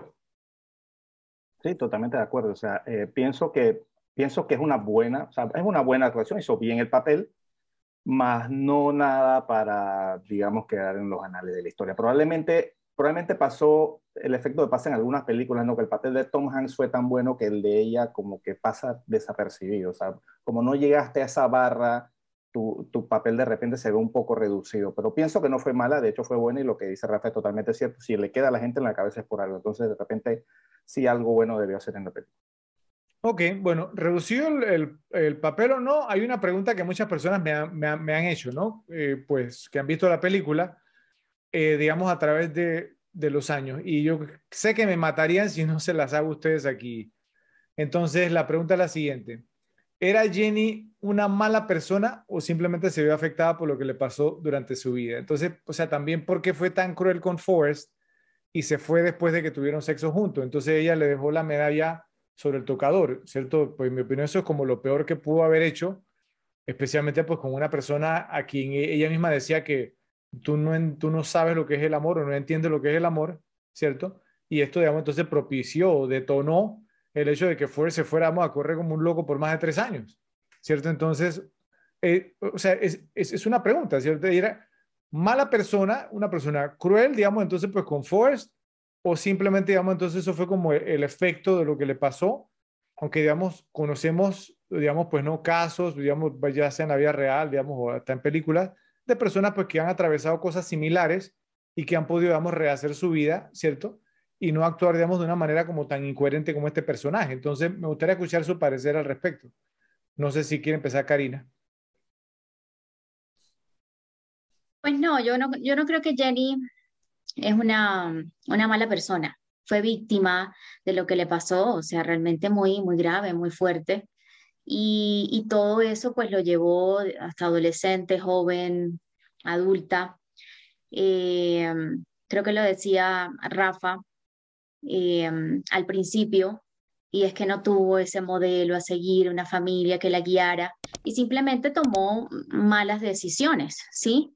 Pero tampoco creo que quiso hacerle daño adrede a, a Forrest. Lo hizo, y lo hizo muchas veces, eh, incluso cuando muere, aunque no sea culpa de ella, pero pero no, que ella haya sido una mala persona, una, una villana o algo así, no, para nada me, me pareció eso. O, ok, yo tenía esto por una categoría más adelante, pero ya que lo, mencionaste, Karina, o sea, o sea lo, lo, tenía cositas que nos molestan, entonces lo voy a decir ahora, ¿sí? Por, porque tú, tú dices que está bien, que ella no, no lo hizo adrede, no le hizo daño adrede, sin embargo, en la escena, digamos que ella se va, o sea, yo pienso que eso no fue un impulso, porque sí, o sea, un, tema impulsivo hubiera sido que simplemente se va, pero llamó un taxi, ¿cierto? El taxi, digamos, o sea, ese taxi debe haber demorado por lo menos 40 minutos para llegar a donde vivía Forrest, porque Forrest vivía en medio de la nada. También, digamos, eran, eran ya inicios de los 80, entonces, si no era como ahora que tú llamas al Uber y te llega, digamos, en 5 o 10 minutos, no. Ella, o sea, tuvo tiempo para pensarlo, ¿cierto? Le dejó la medalla en el tocador. O sea, yo no sé, digamos, pues si no fue tan adrede, porque vuelvo y repito, ella sabía con quién estaba lidiando. Y ella sabía, digamos, obviamente que Forrest, digamos, era una persona pues con sus limitantes mentales. O sea, y que él, toda su vida estuvo enamorado con e, eh, de ella, pues, ¿no? Sí, entonces, justo el día después, o la mañana siguiente, después que, pues, asumimos, ¿no? Cierto que Forrest perdió su virginidad, o sea, ¿sí? entonces ya hace eso, Ah, tenía que saber que lo iba a destrozar. No sé, ¿tú qué opinas, Joe? Eh, bueno, yo con este tema concuerdo un poco con Karina. Oh. Ah, yo, pienso que, yo pienso que no era una mala persona, simplemente que, obviamente una persona que vivió algo traumático en su niñez, también una persona confundida, y como dije en antes cuando, cuando hablábamos de lo que era cada personaje, pienso que fue alguien que estuvo buscando sus sueños a toda costa y su felicidad como ella esperaba que fuera, como ella quería que hiciera. Que, o sea, al final pienso que parte es porque ella quería salir de ese pueblo de Alabama, por todo lo que pasó como una niña. Si te, vas, si te, si te ves, ella se la pasa, hasta estuvo en California, estuvo en todo, o sea, ella no quería prácticamente regresar ahí. Pienso que eso fue parte de, de, de, de por qué ella no quiso quedarse con Forrest. y, y, es eso, pues ella buscaba su felicidad a su manera, como ella quería, y al final no la encontró y al final tuvo que regresar. O sea, ok. Entonces tenemos a dos personas en la esquina de Jenny Gump y uno en la otra esquina. Entonces vamos a ver, Ralphie, ¿en qué esquina quedas tú? A ver, primero, Forest es la definición del arrocito en bajo. O sea, Jenny, Jenny estaba clara que Forest siempre estaba disponible ahí. Ojo, su, digamos, ella siempre desde, desde niña encontró a Forest como algo seguro y pues obviamente después de cuando estaban en la universidad lo subió a la habitación y se le quitó el brasier y, o sea, Forrest iba a quedar obsesionado con ella. Tú, sabes que una persona que tenga ese tipo de, digamos, de capacidades especiales mentalmente, si les das ese tipo de cariño y todo, se van a obsesionar contigo. Entonces ella siempre supo que, que Forrest estaba obsesionado con ella y Forrest era el refugio donde ella siempre llegaba cuando todo estaba para los tigres entonces, ella llegaba donde Forrest y Forrest era la vaina segura, pero al mismo tiempo era lo que la tenía atada a Alabama. De hecho, lo, que mencionaba Fredo tiene razón, el tema de cuando ella llega ya estando grande a la casa del papá y la, y la agarra pedradas, es porque Alabama representaba eso para ella, pues representaba volver a ese pasado, pero al mismo tiempo tenía Forrest, que era lo seguro. Entonces, ella estaba plenamente consciente de lo que estaba haciendo. La motivación no era sociópata, pero sí estaba plenamente consciente de lo que estaba haciendo. Entonces, ¿tu, mala tu veredicto es, ¿estás en la esquina de Jenny o no? No, no, no, no, no, no, no, estoy diciendo que tuvo una mala intención. O sea, no, ella no era una sociópata tampoco, pero sabía que, o sea, sabía que Forrest era lo seguro y ella confundida llega donde Forrest se mete con él y ya después de que se metió con él se da cuenta que eh, creo que no actué bien y se desaparece. Porque ella era lo que hacía siempre, huía hacia otros lugares cuando la cosa se le, se le ponía fea. Okay. Pero Ralphie, o sea, malas decisiones. Di, diste, digamos, sí, pero no, sí, pero no. Entonces, ¿en qué esquina quedas? Pues es que no estoy en ninguna de las dos esquinas. No, no, no, no, no, no, no, no, no. Tiene que, o sea, tienes que elegir una esquina. E, e, ese, es el propósito de, la pregunta. Aquí hay que comprometerse con un concepto, Ralph. Ok, entonces la, las opciones son Jenny era sociópata, Jenny no era no, sociópata. No, no, no, no, no sociópata. si era una buena persona o una mala persona porque, o sea, le hizo daño conscientemente, amo, a Forrest. ¿Sí no, no, no, Jenny, Jenny era una, una buena persona que estaba dañada y se aprovechó de Forrest. Entonces se aprovechó de Forrest, todavía eso la hace buena persona. No, o sea, eso es relativo, pues todo, todo mundo es el villano en la historia de alguien. Mm, ok, creo, creo, creo que no te quisiste. Estás solo en tu esquina, Fred, estás solo en la esquina. Estás solo está bien, está bien, no hay, no hay, problema. O sea, a mí nunca me va a ver en la, en la esquina de Jenny Gump, la verdad, la verdad. Ojo, no, no. Estamos hablando de la instancia cuando ella se mete con él. No, Lo que va después me manda completamente para la esquina, con, para la esquina opuesta. ¿Y cuál es la, la, o sea, para de mi esquina? Exacto, pues es que no quiero pisar otras categorías. Tranquilo. Pero, tranquilo, pero para ese lado sí estoy en esa esquina. Okay, okay. Entonces, entonces, o sea, al final quedas en mi esquina, ok.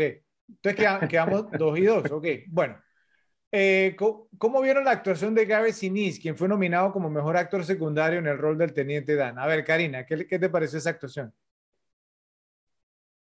Buenísima, o sea, a diferencia de, de Robin, o sea, de Jenny, eh, que, como decía Fred, ni fu ni fa. El, el, capitán Dan, sobre todo, bueno, ya después de, de que le amputan las piernas y eso, me pareció espectacular la, actuación.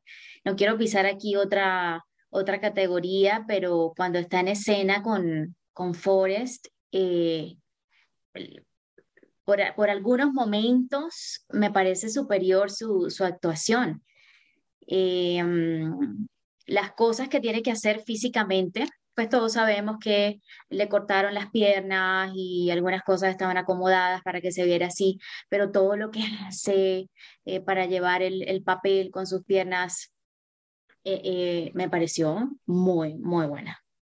Ok, como, como que Karina, o sea, pues no, eh, o sea, como que eh, recibió algunos consejos de Joe en cuanto a cómo hackearme el computador, ¿no es cierto? Porque yo creo eso también de que en alguna instancia la actuación de él, digamos, o sea, fue mejor que la, la de Hanks en, sí. por, por momentos, ¿no? Sí. A ver, Ralphie, ¿qué opinas? Sí, estoy completamente de acuerdo con Karina. O sea, eh, si no fuera Tom Hanks, esta sería la película de Gary Sinise. O sea, lo que más me duele es que no hizo mucho más después de esto, pero... Exacto. Pero, pero la actuación de él fue increíble y de hecho en otras categorías lo, lo van a ver. O sea, para mí el tipo se, se roba el show sin opacar a, a Tom Hanks, ojo, pero se roba el show. O sea, okay. Todo el mundo se va a acordar quién fue el lieutenant, el lieutenant Dan, el teniente Dan. O sea, sencillo. Ok, ok. No quiere pisar categorías, pero dice que se roba el show. Bueno, ok. Raro. No, pero no, no, no es un robo de escenas porque tiene muchas. Ah, ok, ok, ok. Entonces ya, ya, ya. Entonces ya, ok, bien, bien. No, no, es, no, es, es, lo que quería aclarar. No, ver, no, no, no, no, no, cero, cero. To, to, to, totalmente. O sea, yo la primera vez que vi esta película, eh, desde el día uno, el personaje del Teniente Dan me quedó en la cabeza. O sea, el, el tipo lo hizo de manera brillante, con todo y que digamos que es una buena actuación antes de que le amputen las piernas, porque también es muy buena si, si, si la ves la parte, digamos, cuando, cuando queda con las piernas apuntadas es lo que es, es, lo más memorable, que todo el mundo se acuerda lo bien que lo hizo, cómo se expresaba todo, o sea, era, era excelente, o sea, una, una actuación totalmente memorable de esta película de Teniente Dan. Todo el mundo lo conoce por esta película y es por algo, porque es estupenda actuación. Ok, entonces no me digas que lo vas a nominar entonces como, ¿cómo se llama ese actor? No me digas eso. No, no, no, no, no, no, no.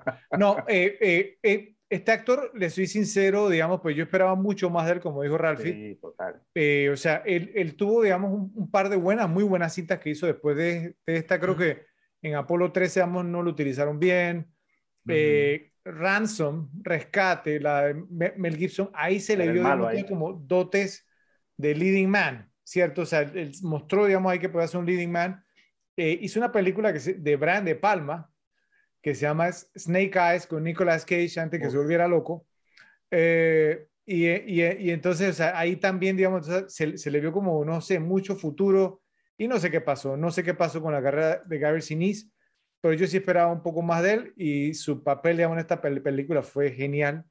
Y bueno, lamentablemente, pues ahora lo podemos ver en, creo que es en CSI o en CIS, CSI Nueva York, algo así. Sí, una, sí, de, estas series... una de, esas, de esas que van todo. todo. Sí, sí, sí. No, esta serie. Do, la, la escuela, la escuela Televisa gringa, güey. Sí, sí, o sea, o sea la serie como, donde los actores van a morir. Como, como Hospital General. Sí, sí, sí, sí, sí, sí, un temita así. Bueno, finalmente, Michael T. Williamson tuvo una actuación breve pero significativa, como el, como, como el amigo, digamos, de Forrest Bubba. Entonces, ¿qué te pareció, digamos, entonces el, el rol de Boba, la actuación de Michael T. Williamson, Karina? Baba. Muy buena también.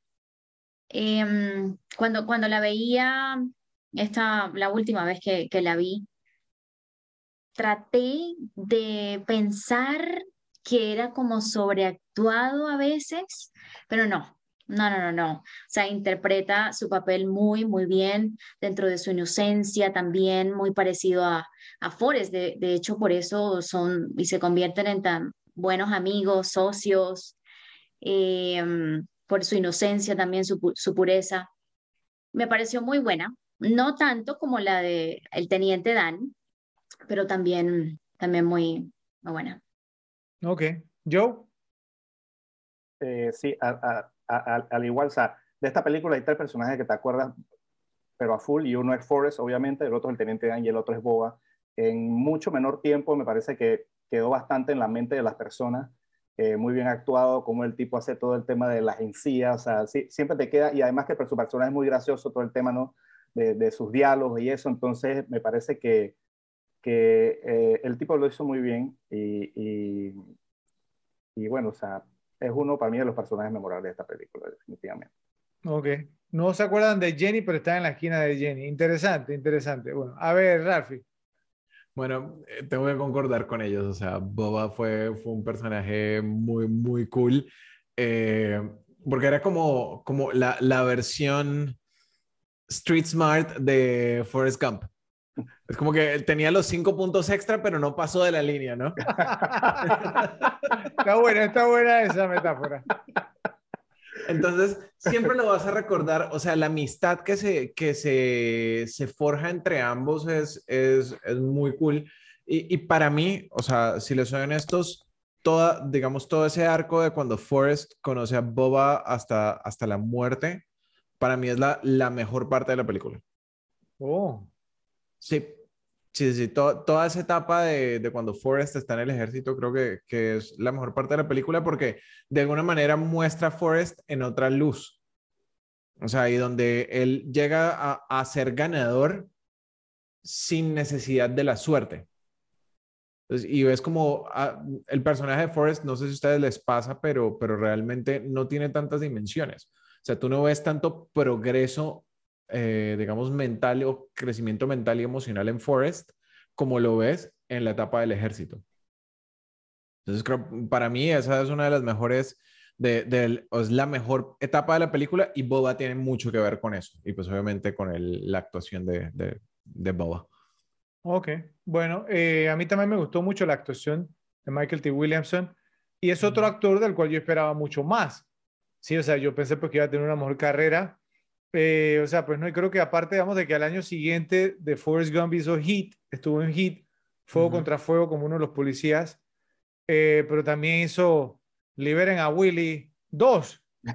Entonces, dos. sí, sí, entonces, entonces me acuerdo, y Liberen a Willy yo me acuerdo porque era, ¿se acuerdan en un episodio yo, yo le dije que cuando fui al cine a ver Splash y había un tipo, digamos, en, en el que cuidaba los, los carros, decía, van a ver la de la sirena. Bueno, el mismo tipo decía, Vamos a ver la de la ballena. la de la ballena 2. la de la ballena parte 2. Entonces, no, no, ahí, ahí, sí, digamos, la verdad, la verdad es que no, no sé qué le pasó a la carrera de este actor tampoco. Creo que lo único, digamos, así como para destacar, estuvo en Con Air, ¿cierto? Eh, con Nicolas Cage también. No, mucho para destacar de, Michael Bay. O sea, eso... Pero, un segundo, o sea, eh, Michael Bay es el director favorito de Ralphie, entonces yo un poco de respeto. ¿Ok? Eh, y, y, también estuvo en el remake de 12 Angry Men, Dos hombres en pugna, ¿cierto? Él hizo el papel del jurado número 10, el que era, pues, no, el racista de esta cosa, y lo hizo bastante bien. pero aparte de eso, la verdad, pues no, un, o sea, no, una, una decepción, digamos, su carrera. Bueno, antes de iniciar con las categorías, quiero que hablemos un poco sobre Robert Zemeckis. O sea, después de todo, ganó el Oscar como mejor director en esta película. Ya hicimos un análisis exhaustivo de su filmografía cuando hicimos el episodio de Back to, to the Future, Volver al Futuro, el cual los invitamos a ver. Entonces, nos enfocaremos en el trabajo que hizo en esta cinta. Zemeckis ya se había establecido como un exitoso director de Hollywood cuando firmó para adaptar la novela de Winston Groom siempre tuvo una debilidad por la narración estadounidense sana y directa, baby boomer, ¿cierto? Por lo que su versión de la novela de Groom no se parecía en nada al tono del material original, principalmente porque eligió centralizar el romance unilateral entre Forrest y Jenny, que en la novela no era así. Entonces tomó algunas de las ideas centrales de la novela original y las sentimentalizó, vamos a llamarlo así, a través del lente de su cámara. Quería crear una historia inspiradora con un tono romántico en lugar de irónico. CMX también dedicó una gran cantidad de energía a los efectos especiales de la película, que fueron innovadores en su momento, para poder lograr tomas impresionantes de recreaciones de la guerra de Vietnam, el rally antiguerra en Washington y hacer desaparecer las piernas del teniente Dan. Entonces, ¿qué opinión tienen de la dirección de Robert Zemeckis en este, en este film? A ver, Karina. Bueno, la verdad es que no conozco mucho de, directores. Em, era hacer la tarea para este, ¿no? Eh, pero definitivamente, pues, muy buen director, o sea, le apostó y ganó. Em, de las cosas que, que leí, fue así, o sea, casi literalmente apostó, él pagó, de su bolsillo, eh, escenas, hizo parte, aportó con el presupuesto. Em, no, no quiero pisar otra categoría, pero no sé, no sé por qué eh, Tom Hanks no fue su primera opción para el papel, em, pero a grandes rasgos y con todo el tema que en el 94 pues no era, pues no era tan fuerte como ahora de los efectos especiales le, le, o sea, ganó. Definitivamente fue un ganador muy bueno. Ok. Ralfi. Eh, tengo que, estar de acuerdo con, con Karina y bueno, ganó, hizo la apuesta correcta, eh, supo crear el cóctel perfecto como lo, lo, habíamos hablado un principio y cautivó a las audiencias, o sea, al final eso, eso era lo que él quería. Tuvo su, su versión, o sea, a, americana en el, en el sentido en inglés de, de, la historia. O sea, logró hacer la historia a su, a su visión y cautivar a la gente con eso. Entonces, ¿qué, qué más, qué, qué, más que como director lograr ese, ese cometido, no? Ok. Joe. Sí, sí, pienso que, que muy interesante todo el tema que hizo con el tema de, ¿no? de la narrativa visual que tiene esta película es muy interesante si la ves detalladamente. Además que este, el tema también del uso de efectos especiales innovadores de la época, muy, muy, muy, digamos, una apuesta que le salió muy bien. O sea, todo, todo el tema este de, de, agarrar situaciones de la, de la, vida real y encajarlas con fuerza, eso, eso fue muy innovador. De hecho, después fue imitado por Spike Jones, Fred, en el video de Body Holly de Wizard. Hicieron algo similar a lo que hicieron eh, aquí en Forest Gump, fue, fue, fue, después de esta película. Y, pienso, sí, algo muy, muy innovador y, y, que quedó, la verdad que fue muy sorprendente en la época cuando, cuando lo vimos, ¿no? Ver, ver a Kennedy hablando con Forrest, todo este tema, la verdad que fue muy interesante, o sea, muy, muy buena dirección y muy merecido los aquí, definitivamente. Bueno, yo lo mencioné también en el episodio de Volver al Futuro y este, este director a mí me parece genial, ¿cierto? Uno de mis favoritos realmente y pienso que no le han dado como su lugar en la, en la historia, ¿no? Sí, porque obviamente no es de, de, la generación, digamos, de los Spielberg, de los Scorsese, de los de Palma, ¿sí? Eh, pero, pero, quedó como encasillado, haciendo como entre los 80 y los 90, pero su filmografía es impresionante. Eh, bueno, aunque no, nunca lo voy a perdonar lo, lo, de Death Becomes Her, la muerte le sienta bien, sí, que, que, que, que de paso les, les comento. Tuvo un top de Rafa, eh, no te metas con esa película. Que de, no, no, no, de paso le, les comento, una de las películas favoritas de mi hermana, ¿cierto? Que se, se la pasa diciéndome que le hagamos, hagamos un episodio y que ella quiere ser panelista invitada. Yo le dije, pues creo que te va a sentar, te va a tocar sentarte, esperar un buen rato porque esa película realmente es muy mala.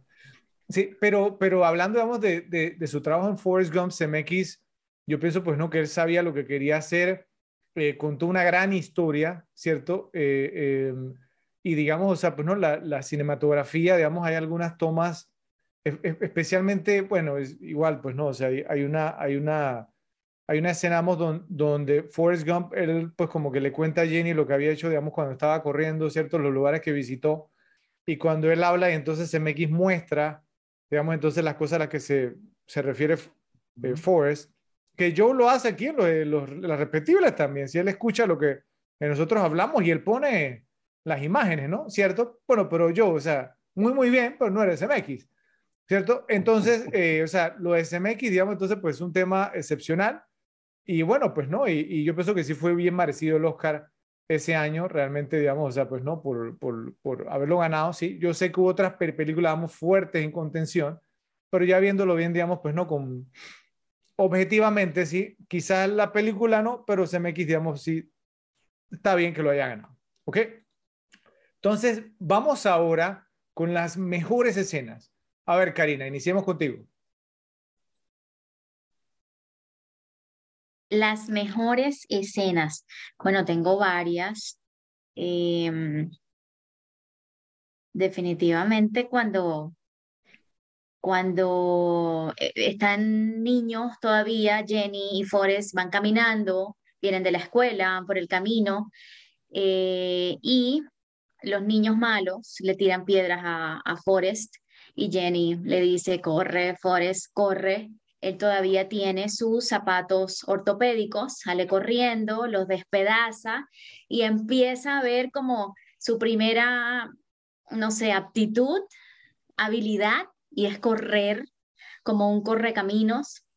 Eh, como sopla el viento, le, le, contaba a la señora, cuando, a la enfermera cuando estaba en la, en la banca. Para, sí. Eh, esa definitivamente es de las mejores, de las mejores escenas. ¿Sí o no? Sí, sí, esa escena es muy buena. Está muy bien hecha. Está muy bien hecha. Ok. Sí. ¿Qué más? ¿O, ¿O quieres ir rotando? Otra. Ah, ok. Otra que me gusta muchísimo, ya más adelante en la película, cuando Jenny ya regresó por fin a la casa Oh. y ya estaba bastante enferma, y eh, Jenny le pregunta a Forrest, ¿tenías miedo en Vietnam?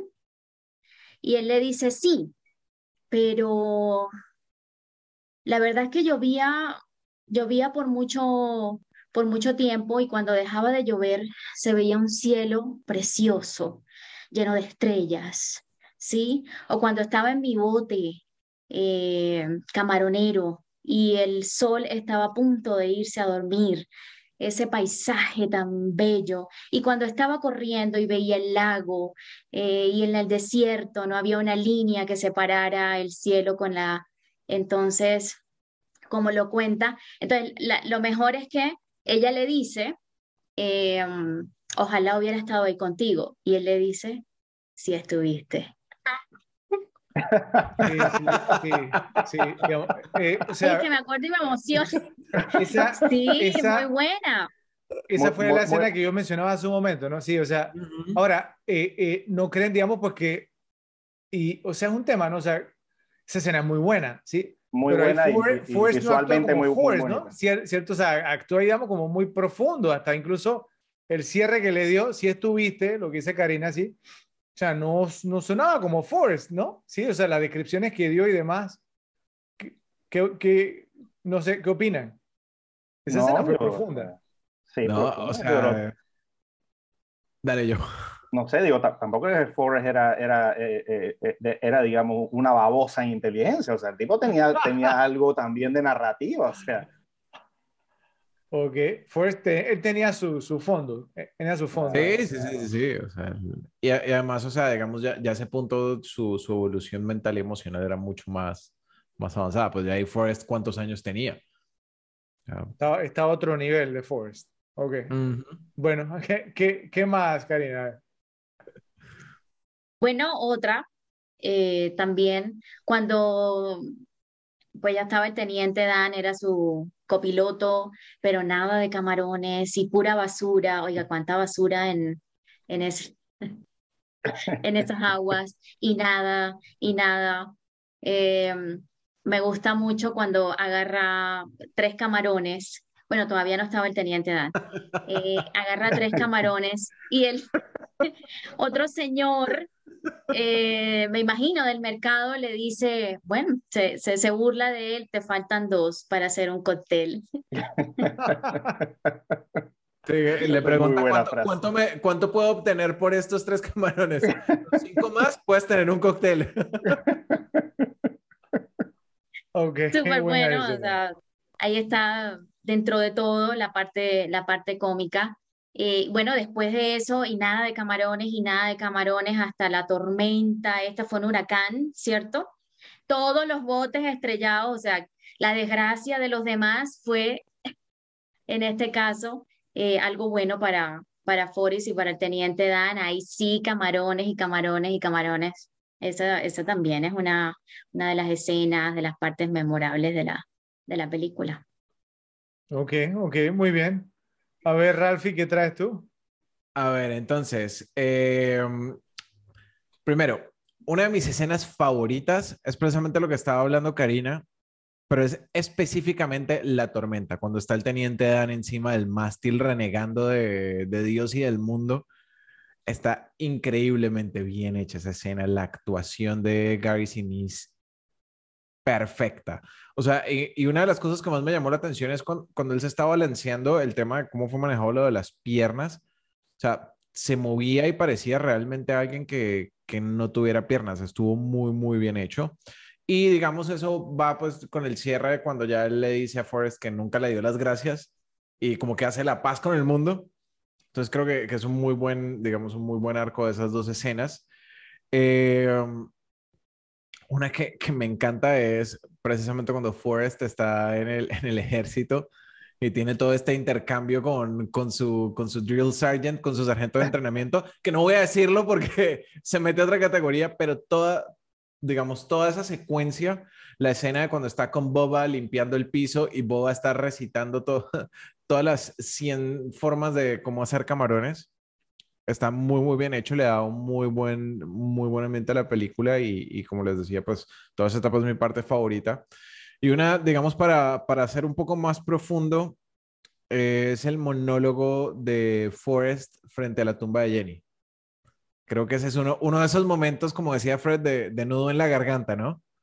De, y que ves otra, otra profundidad del personaje porque empieza siendo el mismo, como hablando de una manera muy casual, como estando al tanto de qué es lo que pasa, pero sin mucha profundidad, y después eh, empieza a, romperse y a llorar, y es como que se transforma en otra, en otra persona y adquiere una nueva profundidad. Me, ah, gusta muchísimo ese acepten, acepten, que lloraron, acepten que lloraron, nadie les va a decir nada. Probablemente la primera vez se me, se me pudo salir una lágrima. Eh, eh, o sea, es, una película emotiva y que sabe, digamos, realmente cómo, cómo llegarte, ¿no? Ahora, Claro está, pues digamos, pues no, que eh, Karina y Ralphie, o sea, pues no escogieron muy buenas escenas, pero se fueron con el sirope también, ¿no? Entonces, ah, o sea, ahí e, eso era. A ver, yo, ¿tú, tú qué traes? Eh, bueno, traía cuatro, dos ya las dijeron. Una era, eh, obviamente, la tormenta del teniente Dan maldiciendo, no vas a tumbar el bote, esa es extraordinaria. Probablemente una de las que más me queda en esta película.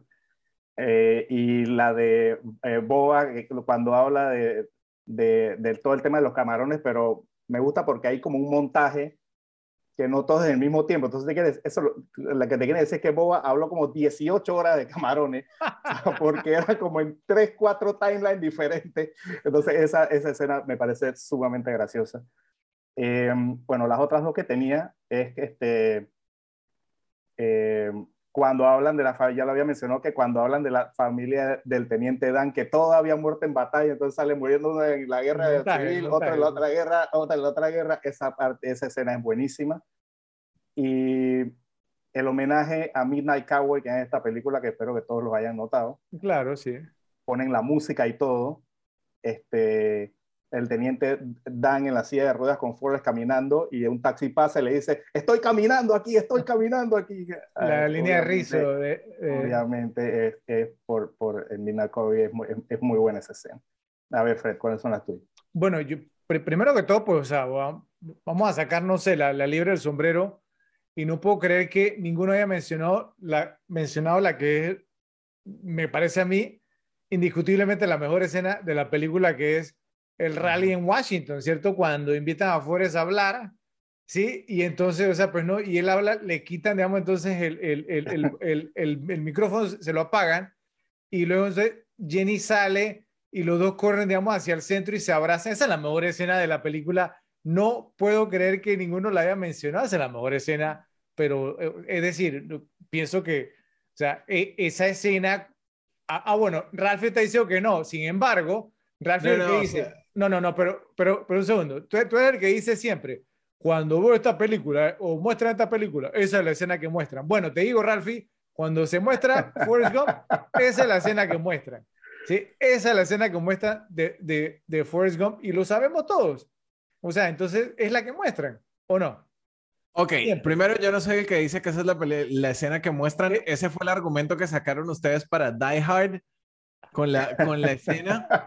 Y si vamos a la escena que muestran siempre de Forrest Gump, es o él en la silla hablando con alguien o corriendo y perdiendo los, los aparatos. No, eh, esa es la escena que siempre, siempre me ha parecido súper flojo que hagan eso porque le quitan como uno de, de los momentos épicos a la película. Bueno, eh, buen spoiler. Otra, o, o sea, las escenas que me gustan mucho a mí son, son las de Forrest jugando fútbol americano, obviamente, por razones obvias, ¿no? Que me gusta mucho, soy fanático de los deportes, con los Crimson Tide de la Universidad de Alabama. Esa parte, digamos, la disfruto demasiado. Entonces, eh, no sé, preguntarle a Joe, bueno, ya que, digamos, lo que estamos aquí también es como el otro sports fan, ¿cómo comparas a Forrest como kick returner, no sé, lo compararías con Devin Hester. Con, con Devin Hester o con Dante Hall, una cosa y con, así. Y con, y con otros grandes, digamos, de, de la NFL, porque él no, él no, tenía, él no tenía moves, él iba en línea recta. Iba, ¿sí? Entonces, ahí sí dependía enteramente, digamos, de los que bloqueaban por, eh, por él, ¿no? Bueno, eh, una escena, digamos, también, eh, pues, no, eh, no sé, pues, pues si, si a usted le gustó o no, fue cuando fue tiene como su accidente, vamos a llamarlo accidente en el dormitorio de, Jenny, cuando ella lo, lo, trata como de seducir. Eh, y entonces, pues no, que, que, él dice, creo que le dañé la bata a tu compañera de cuarto. Y, pero es que, o sea, la cara, la cara de Tom Hanks, la cara de Forrest en esa escena, es decir, no, eh, no se fue, estaba en la universidad, entonces puede tener que 19 o 20 años, estamos hablando, como le decimos aquí en Panamá, un queso parmesano. un queso rancio. Sí, pero rancio, rancio. Sí, que, no, como, como en inglés, y blew his load. Y pero, o sea, fue y la, y la cara, digamos, obviamente, ¿no? De, que, que, que puso Forrest en esa escena, no, no tiene precio esa escena, a mí me hace siempre reír. Eh, obviamente, digamos, pues no, la, la, la, secuencia de Force eh, corriendo por tres años, pues es una secuencia así eh, memorable también que se pone uno a verla y viene casi al final de la película, ¿no? Sí, entonces es, un poco extraña. y obviamente, digamos, Forrest conoce a su hijo. Esa escena, vamos, si me preguntan a mí solita, esa escena le valió el Oscar a Tom Hanks porque la actuación de Tom Hanks en esa escena, cuando ella le dice, Total. o sea, ese es tu hijo, o sea, Tom Hanks, o sea, la, la, cómo, digamos, o sea, él asimiló el tema, o sea, en el papel de Forrest, y, o sea, e, esa fue una escena que también de nudo de, garganta, porque lo que él quería saber era si el niño era normal, ¿cierto? Si el niño era inteligente, o sea, e, esa era pues como la preocupación de él. No, esa escena realmente, o sea, fue e, esa de esas escenas que te llega al corazón total, total, total y creo que con otro actor hubiera sido risible. y, probablemente otro actor hubiera hecho, no sé, se agarra la cara, no sé qué, y no sé, y notaste lo que hizo Tom Hanks, se echó hacia atrás. Sí, sí. hacia atrás en el plano, esa fue su reacción, fue eso, fue, eso fue un, datazo, eso fue un, una tremenda opción. Sí, sí, o sea, o sea, esa escena fue, fue genial. Y bueno, y una más, o sea, no la escena inicial con la pluma que va moviéndose, no llega hasta donde está Forrest. No sé cómo lo hicieron, la verdad, pero quedó súper cool. Y de paso les pregunto, eh, ¿tiene la pluma algún simbolismo? ¿Qué opinan? a ver, no sé. ¿Lo tiene? ¿No lo tiene? Eh, representa la, la levedad de, del ser. O sea, creo que de hecho Forrest, eh, y, y, voy a pisar otra categoría, pero es que no hay forma. es cuando habla sobre si todos tenemos un destino escrito o simplemente estamos flotando a merced del viento. Y la pluma representa esa frase para mí. Nice, muy buena interpretación. ¿Alguien más tiene, tiene alguna? ¿Yo, Karina? Sí, o sea, para mí es lo impredecible de la vida, ¿no? O sea, eh, eh, siendo Forrest alguien que no debió haber conseguido lo que consiguió en la vida y lo consiguió, o sea, eh, eso me parece que puede ser una interpretación, ¿no? la pluma probablemente sea un CGI, Fred, no creas que lo hicieron volar así. No, no, sí, sí, pero, pero impresionante, ¿no? Porque, porque ya vamos a. Yo, yo no estoy diciendo que la hicieron volar así. Es obvio, yo, ¿ok?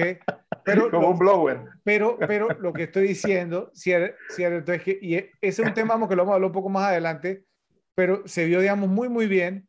Y hay otras cosas, vamos, pues ya después que no se vieron tan bien. Eh. Eh, exacto, pues vamos a hablar de eso, ¿ok? Pues creo que va a ser un anime. A ver, ¿alguna interpretación que no haya mencionado aquí? Lo que pasa es que Fred tiene una pluma y entonces va a ser ah. el efecto algo, ¿sí? No, ¿No? Ah, bueno. No, no, no. Sí, pues yo creo que representas eso como lo volátil, lo imprescindible que es, que es la vida, ¿no? Y el, y el destino. Como decía, como decía José, que mejor ejemplo que, que Forrest, que va por la vida, tal vez por azar, haciendo cosas espectaculares, geniales, eh, sin proponérselo casi. Sí, y la, la, interpretación mía es la misma, igualita a que, que es lo impredecible que es la vida, ¿no? Que es como el viento. Sí, o sea, pues, ¿no? Que, o sea, no sabes dónde te va a llevar. O sea, pues, y, y es totalmente, o sea, ¿no? impredecible. Pero bueno, eh, creo entonces, pues, ¿no? Que si nos vamos con la mejor escena, quedamos, digamos, en que la del rally de Washington, ¿cierto? O sea, según las reacciones que vi, es la mejor escena de esta película, ¿cierto? ¿O me equivoco? ¿Quedamos? Pues, yo no va con las reacciones que vi, eso no es la mejor. Yo no Rafa muy convencido. ¿eh? No, no, pero, pero. No, pero ya, ya, ya, expuse mi punto, exacto. Ahora este vamos, hasta ahora vamos uno a uno. Sí. Ustedes ya. Me gustaría escuchar a ustedes. ¿Están de acuerdo? ¿No es la mejor escena de la película, sí o no? Nada más tiene que decir sí o no y ya sabemos entonces, porque si dicen que no, entonces un empate, ¿sí? Tan sencillo como eso. ¿Yo? Yo digo que, yo digo que es muy buena pero siempre, y, ojo, también me queda en la cabeza, obviamente me acuerdo de esa escena, pero si hay una escena que me queda grabada en la cabeza es la del teniente Dan en el mástil. Uh, ok. Más perdido que el hijo de Lindbergh. A ver, eh, Karina. ¿Cuál, ¿Cuál decían que era la mejor escena? Ahí no. La, la, la del rally de Washington, cuando eh, Forrest y ah, Jenny en el agua, ¿cierto? Que se Tampoco. No tengo que pensar. nosotros somos los perdidos. Nosotros somos los perdidos. Sí, sí, sí. No, la, yo y yo vamos por la, la de el teniente Dan en el mástil renegando de la vida. Esa es la mejor escena para usted de esta película. Esa fue la primera que yo la, puse. Para mí, a mí es la que más me gusta. Okay. Entonces, entonces, digamos que hubo un empate, no gana nadie, ¿cierto? Pero ¿cuál, ¿cuál escogiste tú, Karina? Ella lo, ella lo dijo. Pues de las, las que yo dije, eh, cuando, cuando Jenny le preguntaba que si tenía miedo en Vietnam. Tenía miedo en Vietnam. Sí, una muy buena escena, claro, está, sí, obviamente. Pero bueno, quedamos en un empate, ¿cierto? Repes, eh, quedarán ustedes decidir, obviamente, vamos, pues cuál es la mejor escena de esta película. uno y uno es empate, no, no, Yo, sabía esa matemática. No, no, no. no, matemática de Forrest. No, no, no, no, no. Uno, no, no. Aquí en el punto. O sea, el tema está, ¿cierto? En, en, en que la mejor escena, ¿cierto? Es el rally de Washington y que los repes en la sección de comentarios nos lo van a hacer saber, ¿cierto? porque realmente es la escena, es la escena más popular de la película y ya lo veremos, digamos, entonces, cuando empiecen a salir los comentarios. Bueno, pasamos a las líneas de diálogo más citables. Dale, Karina, empiezas tú. Bueno, no quiero, no quiero repetir también eh, de las escenas, así que tengo que mencionar a alguien que no hemos mencionado eh, durante todo el, el rato. Ustedes me corrigen, y es la mamá de Forrest. ¿Sí? La mamá de Forrest tiene unas, con su dedicación, con el amor por su, por su hijo, hace y le dice unas cosas él lo, repite varias veces durante la película, mi mamá eh, me explica las cosas de una manera en que yo las pueda entender. Me gusta mucho cuando, cuando dicen, y ustedes me ayudan, que le acaban de poner los, los zapatos ortopédicos a Forrest y van por la calle. Eh, y ella le dice, Forrest, no dejes que nadie te diga que eres diferente. Si Dios hubiera querido que todos fuéramos iguales, nos hubiera puesto a todos zapatos ortopédicos. Así es. Me encanta, me encanta esa, esa, esa línea. ¿sí? Eh, cuando la mamá, eh, tiempo después, la mamá ya muere, que llaman a, a Forrest y están en el cuarto despidiéndose. Eh, la mamá le, explica, le dice que, que no se preocupe, que tranquilo, que la muerte es parte de la vida, ¿sí? Y que entonces hablan del destino, Forrest le pregunta, pero ¿cuál es mi destino? Esa escena también me gusta mucho porque Forrest tiene los ojos llorosos, se le ve muy, muy triste. Eh, y la, la mamá le dice, tu destino lo debes descubrir por ti, por ti mismo. La vida es una caja. Suena a cliché porque es de las frases más conocidas, pero la dice la mamá de Forrest. La vida es una caja, como una caja de bombones, de chocolates, nunca sabes lo que te va a tocar. Yo resalto, resalto esas de la mamá de Forrest. Ok, muy, muy buena. Eh, yo sí había mencionado brevemente a la mamá de Forrest al inicio del podcast cuando hablé que se preocupaba mucho por la educación de Forrest. Cierto, aunque Ralphie sí había dicho porque él no la quería mencionar mucho, pero bueno, adelante Ralphie. ¿Qué líneas traes? ok, de hecho, la mamá de Forrest probablemente se manda las mejores líneas de, de esta película.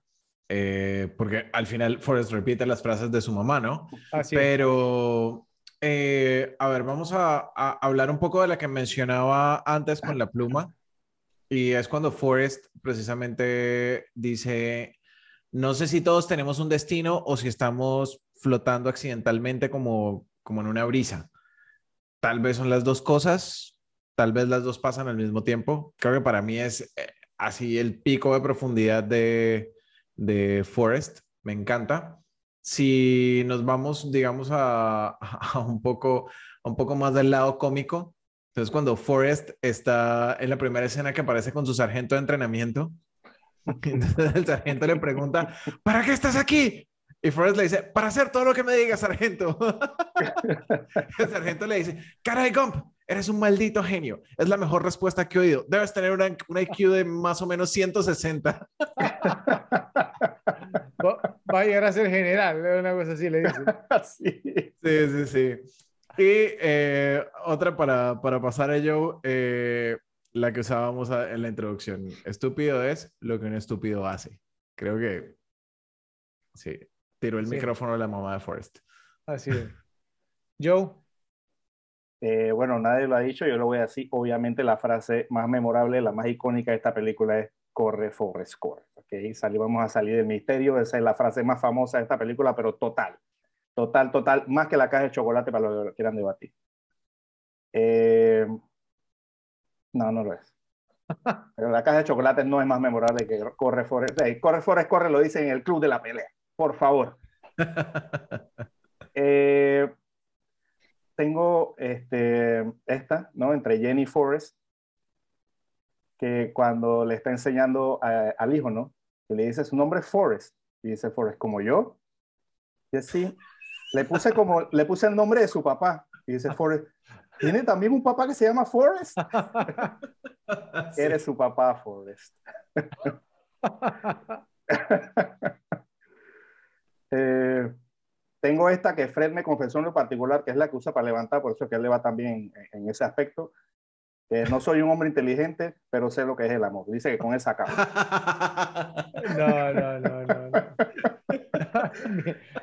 ni, aunque, ni, aunque la quiera fingir. La frase para el, para el, perfil de Tinder, güey. Ni aunque la, ni aunque la quiera fingir. Ok, la última que tengo es entre eh, Forrest y el teniente Dan, ¿no? Cuando llega el teniente Dan al barco, ¿no? Le dice, Forrest, teniente Dan, ¿qué hace aquí? Y dice, bueno, estoy aquí para poner mis piernas de marinero. Y dice Forrest, pero no tienes piernas, teniente. y que sí, lo sé, me creíste una carta idiota. ok, ok. Bueno, eh, yo, yo creo que obviamente digo, ¿no? O sea, el, el, el, temor de uno, pues, ¿no? De cuando le, le toca de último en estas instancias, que, bueno, las mejores líneas ya las dijeron ustedes, muchas las que yo traía, pero me dejaron un par, incluyendo mi favorita, ¿no? Entonces, vamos a ver. Eh, estoy de acuerdo, sí, o sea, la mejor línea es el Run, Forest, Run, ¿cierto? Esa es la, la memorable. Pero vamos, o alguna, o sea, un par más. Eh, precisamente en la escena que yo mencioné, cuando Forrest, digamos, o sea, pues no, le, le daña la bata a la compañera de cuarto de Jenny. Jenny le dice, apuesto que eso no pasó en la clase de educación para el hogar. porque, porque ella le preguntó, o sea, ¿has estado cerca de chicas? Y Forrest le, dice, sí, en la clase de educación para el hogar, se sienta al lado mío. Y Jenny le dice, apuesto que esto no pasó en la clase de educación para, para el hogar. Eh, otra, entonces, eh, eh, Forrest, digamos, después que, o sea, ¿no? Que, que, golpea al que le pegó, digamos, a Jenny, al novio de Jenny, viene y le dice... ¿A cuál de todos? Al, al, que la, que la golpea, o sea, en... ¿Cuál? El de la banda roja. Al, de la banda roja. Melanina. Sí, en Washington. Eh, disculpen por haber peleado en medio de su fiesta las Panteras Negras.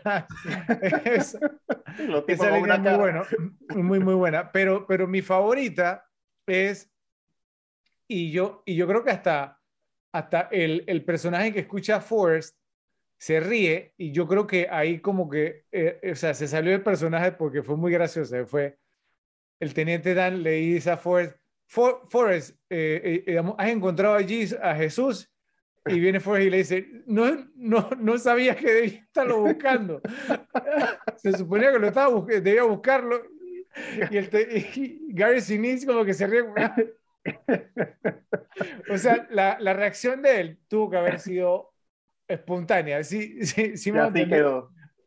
Y, y, y CMX la tuvo que haber dejado así porque el teniente Dan, digamos, no era lo que se reía de las cosas que decía Forrest, pero fue muy gracioso. Forrest ha encontrado a Jesucristo y dice, no sabía que eso lo, lo, debía buscar, se suponía que lo tenía que buscar. y el teniente así.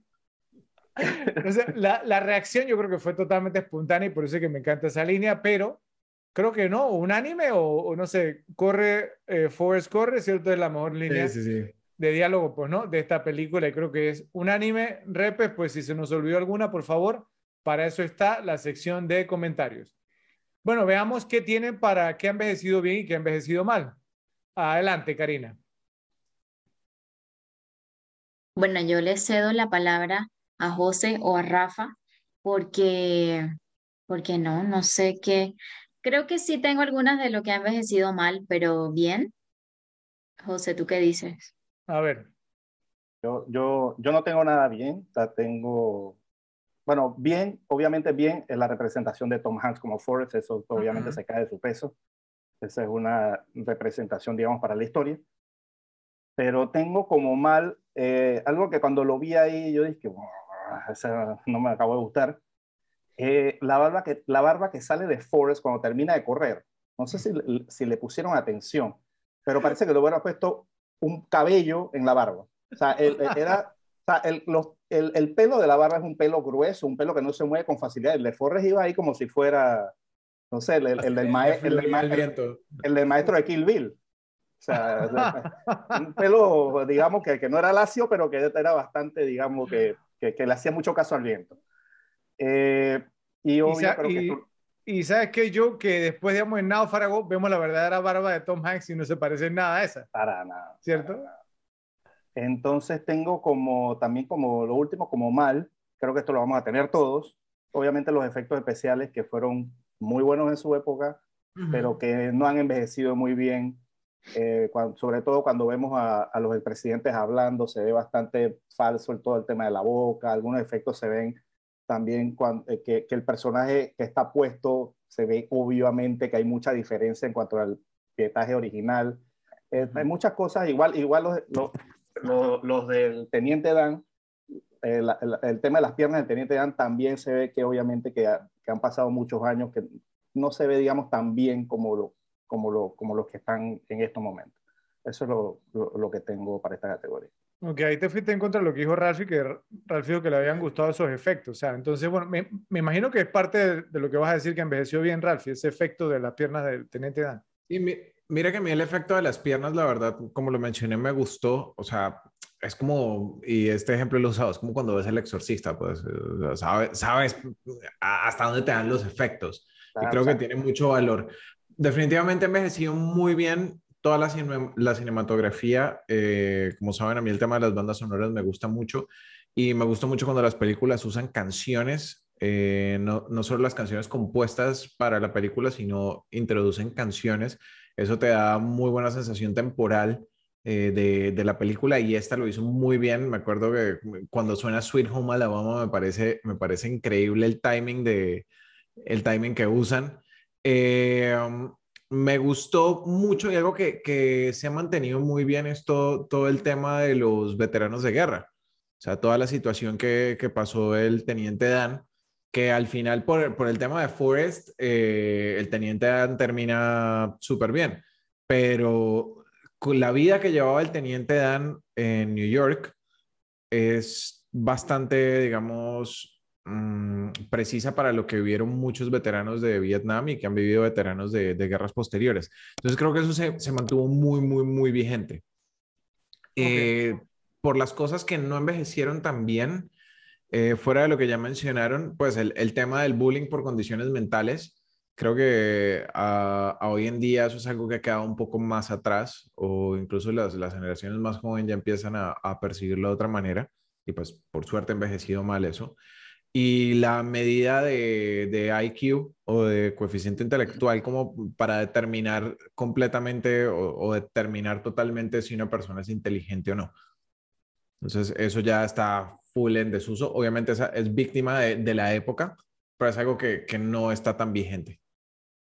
Ok, bueno, eh, para mí, digamos, una de las cosas que envejeció bien eh, la banda sonora de la película, ¿no? Por ejemplo, pues como lo mencionó yo, el tema de Midnight Cowboy, cuando estaban, digamos, en Nueva York. Mm. Eh, otra cosa que envejeció bien, la redención, digamos, del Teniente Dan, como personaje, digamos, envejeció muy, muy bien, digamos, el arco de ese personaje fue genial y la manera como lo interpretó Sinis también. Eh, es gracioso porque, o sea, pues no, digamos, eh, o sea, me, ah, o sea, hablaban de los efectos especiales, yo concuerdo con el tema de que hay unos que no han envejecido, ahora los voy a mencionar, pero los efectos, digamos, de ping pong, cuando estás jugando Forest Ping Pong, son geniales y han envejecido súper, súper, súper bien. Y, o sea, es increíble porque hayan, o sea, que pudieran hacer esos efectos especiales y que luego otros, digamos, que eran como más sencillos, no lo hubieran hecho también. Entonces, es, es increíble. Bueno, o sea, eh, no, no, no, es que sea, digamos, eh, eh, la furia de Titanes original, o sea, no es que envejecido así de no, mal. No, no, no, sí, sí pero, se notan. Pero, pero ya precisamente voy a ese punto ahora. Ahora, es gracioso por, porque yo mencioné que la banda sonora de la película envejeció bien, pero también al mismo tiempo, le va a sonar raro, envejeció mal. Porque yo pienso, digamos, que el hecho de que CMX usara las canciones que usó, ¿no? Digamos, como la que mencionó Ralphie, Sweet Home Alabama y otras, digamos, eh, o sea, motivó a que otros cineastas las usaran, digamos, de forma similar en otras películas. Un ejemplo, o sea, ¿cuántas veces hemos escuchado eh, For Fortunate Son, ¿no? De Creedence Clearwater Revival en, en la película. Uh -huh. Y entonces creo que también oh. hay un argumento también por, por, el cual la banda sonora no ha envejecido bien, como que ese classic rock, el rock clásico, digamos, entonces pues como que ya lo han usado, sí, digamos, o sea, en exceso, en exceso, la, la verdad, o sea, y las canciones que escuchamos en esta película como para mostrar el paso del tiempo, sea, me recordó, digamos, no sé, a, a Martin Scorsese cuando usó, no sé, Sympathy for, for the Devil, eh, como en siete películas seguidas, ¿no? O sea, entonces, o sea, no, no, no, simplemente creo que Pero, sí, envejeció bien y envejeció mal. Y hay una cosa de, de, precisamente esas canciones como Sweet Home Alabama, algunas de Creedence Clearwater Revival, eh, de Eagles, también todo el, el tema de, de, los confederados y, y, toda esa asociación que tienen, ¿no? Entonces sí, creo sí. que eso, eso le, les quitó también que envejecieran mejor. Sí, y también el hecho, digamos, pues de que, ¿cómo se llama? Eh, los efectos especiales, hay una escena particular que es la, es la escena de John Lennon, ¿sí? Se nota clarito el tema de la boca, como les digo, o sea, ¿cómo es posible que tú puedas hacer efectos especiales tan buenos de ping pong y luego un efecto tan sencillo como, o sea, pues no, como que por lo menos que los labios se muevan, digamos, de acuerdo con lo que se está diciendo, ¿sí? Entonces ahí, digamos, entonces pues falló y pues no sé, o sea, yo, yo, yo sé que hay personas que no les gusta porque los directores como que alteren las películas después de, su estreno. George Lucas, digamos, con la Guerra de las Galaxias, que le han caído encima durísimo por eso. Pero oye, CMX, o sea, pues eh, un par de milloncitos, hay un millón y medio, esas escenas, digamos, de la boca no son la gran cosa tampoco, creo que la podrían arreglar, ¿no? Los efectos de ahora están volando en ese tema. Eh, sí, sí, sí, sí, exactamente. Lo malo, digamos, es que pues a lo mejor sí, si lo hace, entonces se metería a hacer otras cosas y dañaría la película, ¿cierto? Que es lo que ha pasado con, con, lo, de, con lo de George, George Lucas. Y no sé, ¿qué más tienen? A ver, eh, ¿qué envejeció mal? No, la verdad eso era lo que traía yo. Porque eh, hay, que, hay que hilar muy delgado para encontrar cosas que, que no envejecieron bien de esta película. Ok, perfecto. Karina, ¿nada que, que quieras agregar? No, comparto lo que decía eh, Rafa, eh, que envejeció mal por la parte del bullying, que se burlen de alguien con alguna discapacidad, el abuso eh, a menores, el abuso a la mujer, en esta escena en que en la fiesta de los Panteras Negras, Wesley le da una cachetadota a Jenny, es, es bastante fuerte. Eso, eso creo. Ok, entonces, bueno, esas fueron las cosas que envejecieron bien y que envejecieron mal. Eh, repes, por favor, en la sección de comentarios nos dicen, nos comentan, obviamente, pues si hubo algo que obviamos o si hubo algo que ustedes también pensaron, pues que no, que quizás, digamos, no debió haber estado en la película, cierto, o que no envejeció bien. Así que, por favor, nos lo comentan. Es hora de compartir lo que encontraron para qué tal este otro casting. Entonces, bueno, ahora sí, Karina, vamos a ver qué nos traes. Bueno, eh, sé que lo, decía antes, ¿no? Eh, el director o para el director eh, Tom Hanks no fue su primera opción, ¿sí? Tenía Chevy Chase, no, Bill Murray tampoco. Y menos mal, gracias a Dios que John Travolta no aceptó tampoco. menos mal, porque es difícil para mí. De hecho, creo que en cualquier, en cualquier película, eh, pero en esta, o sea, es difícil ponerle la cara a, a, Forrest, o sea, de otra persona que no sea Tom. Y, y eh, Tom Hanks y, y, John Travolta, o sea... O sea, que no, podrías quitarle la cara, pero no. No podrías quitarle la cara a Tom Hanks para ponerle la cara. En la misma película, sí. Eso solo funciona con Nicolas Cage. Exacto. en esa película sí, es la única. Pero no, o sea, menos mal, menos mal que John Travolta, sé que eh, leyó el libreto, estuvo muy cerca de, de, de, de, aceptar, de decir que sí, pero al final dijo que, que no, afortunadamente. Entonces, no, o sea, así como está, como fue la película, perfecto para mí. Ahora, John Travolta es un personaje similar al de Forrest en la película Fenómeno, Fenómeno. Fenómeno. Sí, no, me parece que lo haya hecho tan mal, ¿cierto? No, no, tan mal, pero tampoco. Claro, no, no estoy diciendo que lo hubiera podido haber hecho, ¿sí? Pero simplemente menciono que hizo un papel similar. ¿Ok? no, no sé qué tanto John Travolta hubiese podido, podido transformarse físicamente, o sea, perder, perder su look de, de cool guy. Sí para, para este papel. Que John Travolta, es, John Travolta eh, Tom Hanks está ahí como en ese intermedio físicamente que, que, puede ser medio cool o puede ser no medio cool. Travolta eh, está más como el lado cool, ¿no? Ok. A ver, Joe. Eh, ok, este. Tú dijiste Bill Paxton, Karina. Para Forrest. ¿En serio, Bill Paxton? Bill Paxton estuvo considerado la, la, primera opción que quería CMX, ni siquiera era ninguno de los mencionados, era Harry Anderson. Ese yo lo tenía. Harry Anderson de, de, la serie Night Court. Ajá, correcto. Y el que, y el que veía el escritor Winston Groom ideal para él era John Goodman. Ese sí lo tenía yo. Wow, impresionante, ok. ¿Se Entonces- imaginan algunos de esos haciendo el, el papel? Mira No, que John Goodman hubiera sido interesante, aunque es totalmente diferente, ¿no? Pero pienso que como personaje le hubiera dado un giro interesante.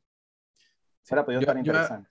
A Chevy Chase y a Bill Murray los veo como que podrían interpretar a alguien con discapacidad, pero más como el lado de, de, de mente que alguien tipo Forrest. Los veo Sí. más así como Walkie. Chevy Chase le veo cero rango para hacer este papel. Bill Murray le veo como What about Bob? 10% de, 10% de rango para hacer eso. What about Bob? ¿Qué pasó con Bob? Eh, ok, entonces tengo para los de... Es que no voy a dignificar eso, continúo. exacto. Eh, tengo, para, tengo para el de, el de Boba, y después te, te- te- te paso la pelota, Rafa. Dale. Eh, una opción era David Alan Greer, Ice Cube. David Chappelle, no me lo imagino. Yo amo a Chappelle, pero no me lo imagino haciendo de Boba, más viendo otros trabajos que ha hecho. Eh, y otro era Tupac Shakur. Tupac Shakur y David Chappelle audicionaron, querían el papel y no se lo ganaron. A David Alan se, parece? se lo ofrecieron y lo rechazó. Que- cre- creo, que- creo, que, creo que de todos, Tupac Shakur hubiera todo interesante, no sé, no sé por qué. No, O sea, no sé. Lo interesante es que un- en un universo esta película hubiera sido con Harry Anderson y con Tupac Shakur. ¿Ah? Y hoy, y hoy no estuviéramos hablando de ella. Exactamente. Sí, sí, sí, exacto. Eso hubiera sido un buen par de ratsis. A ver, Rafa, dispara. Ok, bueno, no, pues los dijiste casi todos los que, o dijeron todos los que yo traía, a excepción de para Lieutenant Dan, eh, habían pensado Joe Pesci. ¿Cómo, cómo lo ven en esa? Mira que no lo veo, Para nada. Mira que no lo veo. Y sí, eso, o sea, fuera de los que ustedes trajeron, Joe Pesci era el único adicional que tenía. ¿Tienes alguno otro, Fredo? Sí, eh, digamos pues, eh, para el papel de Forrest también eh, tengo entendido pues no que se había considerado a Michael Keaton. ¿Sí? No sé, digamos, Mi- Michael Keaton pues, con un rango, digamos, un poco más amplio que algunos de los que mencionamos. Sí. No lo sé, no lo sé. Pu- Pudo, haber sido, no lo sé.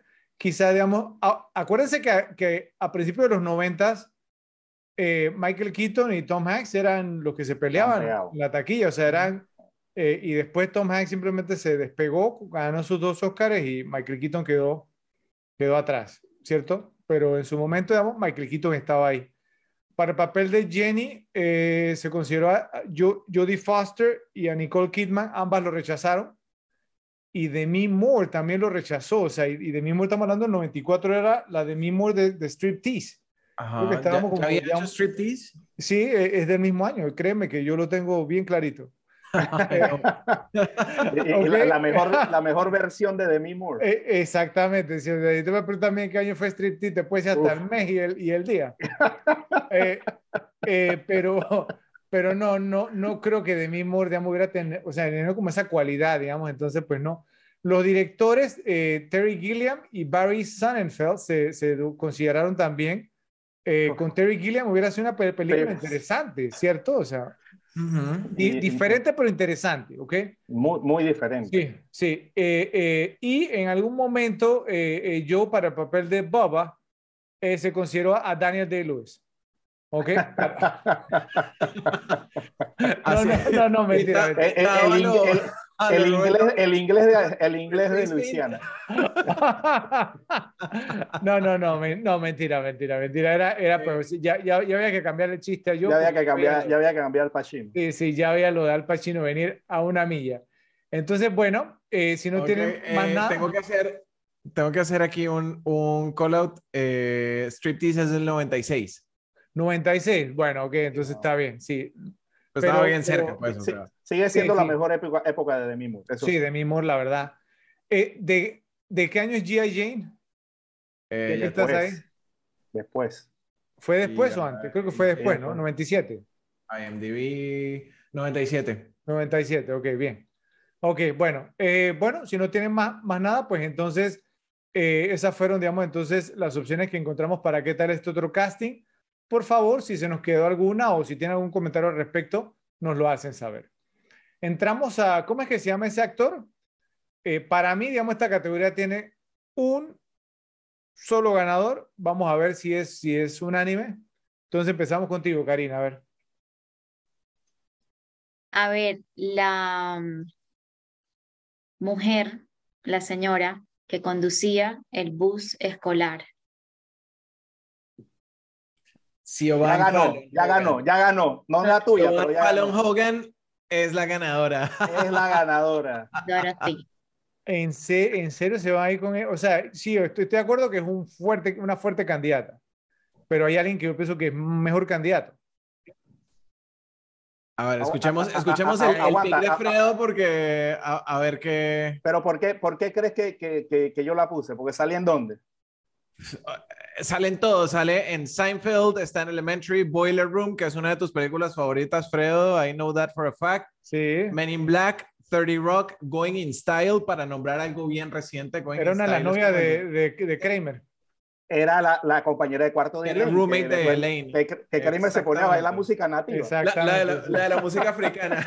Bueno, Con la mesa de Bueno, vidrio. Pero bueno, entonces, o sea, si, si bien me gusta, obviamente, si una, de mi- pero mi segunda candidata, ¿ok? Eh, yo creo que el candidato, digamos, fácil, fácil, digamos, a ganar es eh, Forrest Jr., Haley Joel Osment, ¿cierto? O sea, por Pero Haley favor. Joel Osment no Pero sabemos que el todos nombre. sabemos quién es.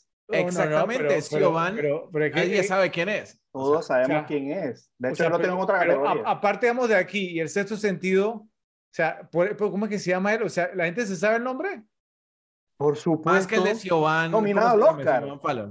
Más que, el- más que el de Pulp Fiction. Karina, ¿tú te sabes más, de, de- Si a mí me de dices, dame un segundo pick, si a mí me dices, dame un segundo pick de, ¿cómo es que se llama ese actor? Pongo a Gary Sinise. Oye, como no. También nominado al Oscar, están diciendo que. Know, Ah, pero para entonces, Tampoco estoy de acuerdo, Rafa. Él y yo, él y yo todo el mundo lo conoce, Fer, por A ver, Sobre Karina, todo por el sexto sentido. eh, Karina, ¿tú sabías que Haley Joel Osment se llamaba así, por el sexto sentido?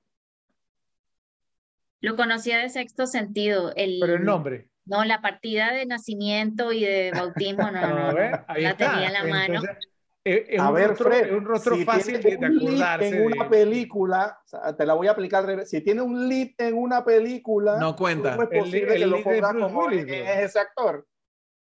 El líder de Bruce Willis. Y, a- y igual manera, no, o sea, no, no concordaron conmigo. Entonces, ¿qué lo van a hacer? ¿A concordar Pero este es mucho más famoso que, este es mucho más famoso que Brett. O sea, este es un tipo que estuvo nominado al Oscar. O sea, una eh, estrella infantil.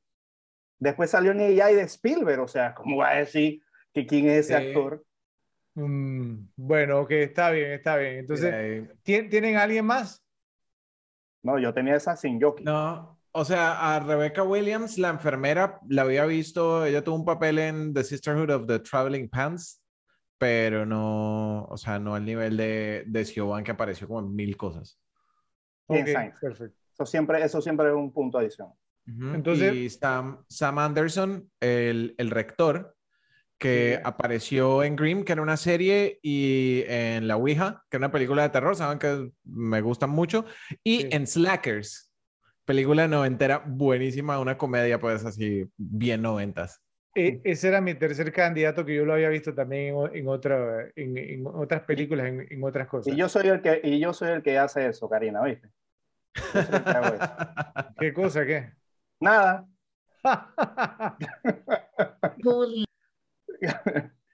Bueno, ¿alguien más que tienen? ¿No? ¿No? Entonces, bueno, ¿quién, quién gana? con- ¿Cómo que se llama la actriz? Siobhan Fallon Hogan. Ok, bien, entonces ella la que gana, ¿cómo es que se llama ese actor? Y obviamente, pues no, por la popularidad, digamos, de, de su personaje, del personaje que interpretó en la serie Seinfeld, creo que por eso, digamos, entonces ganó, eh, pero por calle, esta categoría. Entonces, pues si están de acuerdo, nos lo dicen en la sección de comentarios y si no, pues también. Nos toca decidir quién fue el mal actor. Entonces, nuevamente, Karina, adelante. No, imposible. no pude encontrar, no. Uy, yo sí tengo uno. Yo tengo dos. sí, Yo tengo, No, bueno, son la verdad no. hecho. O sea, Rafa, viendo y analizando, Es que viendo y analizando la, la película en algunas escenas que de pronto Baba eh, tal vez sobreactuó, no, no, no, no, no, para nada, o sea, no. Yo misma me retracté inmediatamente, o sea, no, imposible. Ok. Que no, no lo encontré. Ralphie, A ver, bueno, yo tengo, yo tengo tres picks, pero uno de esos picks va en combo. ¿Ok? Entonces, vamos con el primero, que yo sé que fue uno de los favoritos de Karina, no mentiras. Eh, Geoffrey Blake como Wesley, el novio de Jenny, el que Ese le pega. que Como ese tipo. O sea, lo- la, la mejor, la mejor parte de su actuación fue recibir el puño. De adelante, el rango de una papa. sí, ese es el mío. Ok. De ahí, segunda, eh, las dos mujeres que se van con el, con el teniente Danny Forrest. Oh, sí, Eh, piernas largas, algo y... esa, esa, esa, esa el combo. y- Exacto, ese, ese era el combo. Sus personajes son muy mínimos, son, son casi un extra, pero estaban ahí porque realmente fue difícil conseguir a alguien que lo hiciera tan mal. Y el tercero, que estuvo ahí como, ah, como, como dos, dos, fue Bill Robertson, que es el gordito de la banca. Cuando el tipo se va a despedir y como que le dice, ¿me, me quieres decir que estaba al lado de un millonario? Jaja, y se ríe, es como tan, Sí. tan fake. O sea, E- cuando estaba no sentado en la banca, estaba mira. haciendo mal. Ese no me No sonó estoy- tanto. No estoy en desacuerdo. A mí eh, también estoy de acuerdo, estoy de acuerdo. Cuando esa, él esa estaba en la esa banca, despedida actuando tuvo medio tuco. Estaba ok, pero ya cuando hizo esa, esa línea de despedida fue como que... mierda. Estaba con un millonario, o sea, como, mm, Pero también eh, era eh, casi- está difícil. Está difícil. Entonces me voy con, como Jeff- con Jeffrey Blake, como Wesley, el Black Panther sin melanina. Ok, muy bien. Joe, Ok, yo tengo una que capaz que no la vean venir, pero nunca me ha gustado esa actuación. El actor se llama Afemo Omilan- Omilami, que es el sargento del ejército de Forrest Gump. what? Tiene muy buenas líneas y muy mala actuación. Me pareció en verdad las actuaciones del chavo. Forrest Gump, usted debe ser un señor que tiene 180. Eso me pareció, No, pero no, totalmente forzado. Parecía una lectura de guion. Eso es lo que me Mira, parecía. te, doy- te doy un mal actor y no encontré el nombre, pero te doy un mal actor del ejército y es el del bus, el conductor del bus cuando Forrest se Eh, sube. cuando Forrest se sube. Terrible. Ese Ese sí es sí. malísimo, pero... Este sí, el sargento no. Terrible. No, no, no. La del sargento es ver al chavo del 8.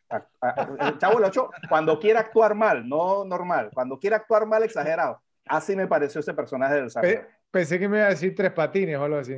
No, no, Tres Patines es Daniel de Luis. Y tengo la segunda, que también me hizo ruido. Y ojo, y la voy a meter aquí, que no acostumbramos a hacer eso, a meter solamente por el hecho de que me pareció que el que, que bueno, que ahora lo voy a decir, ¿no? Pues por eso es que la voy a meter. Pero pienso que Hannah Hall como la joven, como, como la joven Jenny, no, no. Ah, no, pero... No, no, no, no, no, no, no, no. Son, son niños, o sea... a mí- Hemos mí hablado, digamos, de los actores niños. infantiles, Joe. Pero, pero tenía, tenía al lado al que hizo del joven Forrest y ese sí lo hizo muy bien. Entonces, la- los dos van jugados por la misma, por la misma vara. O sea, si nos vamos a eso, los tres peladitos de las bicicletas, cuando, tiran, cuando no le pueden pegar a Forrest y empiezan a protestar. eso, eso sí es digno del chavo, pero son niños. Sí, el, el de la... No, no estoy de acuerdo. Esos son, esos son los que tengo. Ok. Ok. Bueno, eh, como, como saben, digamos, yo traigo un candidato nada más, Jeffrey Blake, ¿cierto? Como Wesley, o sea, para mí, digamos, el tipo eh, tiene el rango, digamos, de una zanahoria. Y, y, y, qué Un va. muñeco de nieve actúa mejor. Sí, sí, sí, realmente, exacto, muy, muy mal. Eh, y bueno, pues no, o sea, eh, pienso pues que, que simplemente, o sea, me, me, no me gustó, simplemente yo, yo este tipo que, que hace en esta película, ¿no? El resto de lo que mencionaron, digamos, sí, quizás las, las amigas del, del, del teniente Dan, sí, eh, pues con, con Forrest y todo, todo lo que pasó en esa escena, el resto no podría estar, digamos, como tan de acuerdo con lo que comentan, digamos, hasta incluso el, el, el, el, gordito, digamos, del, del banco, me pareció que hizo un buen acento, digamos, sureño, ¿cierto? O sea, eh, no, eh, no sé, obviamente sí cayó mal, cayó pesado, ¿cierto? El comentario que hizo, pero no me parece que lo hiciera mal. Y el sargento no, el sargento a mí me, me, me, gustó, no sé, y sí, es más, es más, hasta ahora que me acuerdo de él, creo que también era un, ¿cómo es que se llama ese actor? Porque lo he visto en otras películas, pero no, no, no, El sargento lo que tiene es muy buenas líneas, pero la actuación no me gusta. a, lo mejor están, a lo mejor están bias o, parcializados por, por, las líneas, bueno, las líneas son buenas, pero como él las hace es totalmente chavesca. No sé, creo, creo, que, creo que yo tenía los ojos cerrados de reírme con las líneas del mal. puede ser, puede ser. Yo, yo voy con Wesley, Ralphie también. Karina, de lo que has escuchado, ¿por cuál te inclinas? ¿Ninguno? ¿Ninguno te suena? La verdad no. Ok. porque fueron más, más cortas y, y, pasaron como desapercibidas, no, no me chocaron. Okay. Una matemática de Fred es empate. Eso justo. No, no, no. pero, decir, pero, pero, ¿puedo, hablar? O, Yo, yo quiero explicar lo, lo que aconteció en esa, ¿ok? Para mí la mejor escena, ¿cierto? Eh, eh, era obviamente, digamos, entonces, pues no, el encuentro de Jenny con, con Forrest en Washington, ¿sí? O sea, en el agua. En el momento, digamos, en que ustedes se pusieron pesados, ¿cierto? Con su escena. Mi segunda mejor escena fue la que dijo Karina. Entonces, para cancelarles su victoria, yo voté, digamos, entonces por la escena de Karina para... Yo, yo, yo, no escuché eso. Eso, eso cuando, cuando le tomó como 40 minutos extra de grabación, encontrar la explicación. No, no, no, no, no, no. Lo, lo estoy explicando en este momento, ¿okay? por eso fue que fue empate. Entonces, como Karina ya dijo que ya no tiene voto, ¿cierto? Entonces, un voto ausente, entonces yo pierde, ¿cierto? Porque entonces eh, Jeffrey Blake en el papel de Wesley, entonces Ralph y yo, digamos, entonces eh, terminamos obviamente con la victoria, ¿cierto, Ralphie? Ahí, fist bump. Bien, ok. Entonces, e, esa fue la explicación. no, no, es que también yo caí en cuenta de que yo declaré, digamos, entonces el empate, pero no expliqué el por qué, pero ahora estoy explicando el por qué. Ok, esa fue la razón por la que fue empate. Cambié mi voto porque esa era mi segunda mejor le, le, voy a poner un meme eso de poder ponga de que tres horas después. no, el de, el de el tipo de hangover con los números volando, güey. Bueno, como, como siempre, repes, pues no, si están de acuerdo, nos lo, nos lo dicen en la sección de comentarios. Eh, llegó el momento de entregar el premio Christopher Walken para quién fue el roba escenas. Entonces, a ver, Karina, ¿quién crees que fue el roba escenas en esta película? Para mí hay un solo candidato, vamos a ver. Lo dije hace un rato, eh, y es que la, actuación de, mm, de, Gary, el teniente Dan, cuando, cuando actúa junto con, con Forrest, trata de robarse la, la escena porque hace un muy, muy buen papel. Pero que se lleve el galardón, no porque lo vería como algo negativo y no, o sea, no, para nada.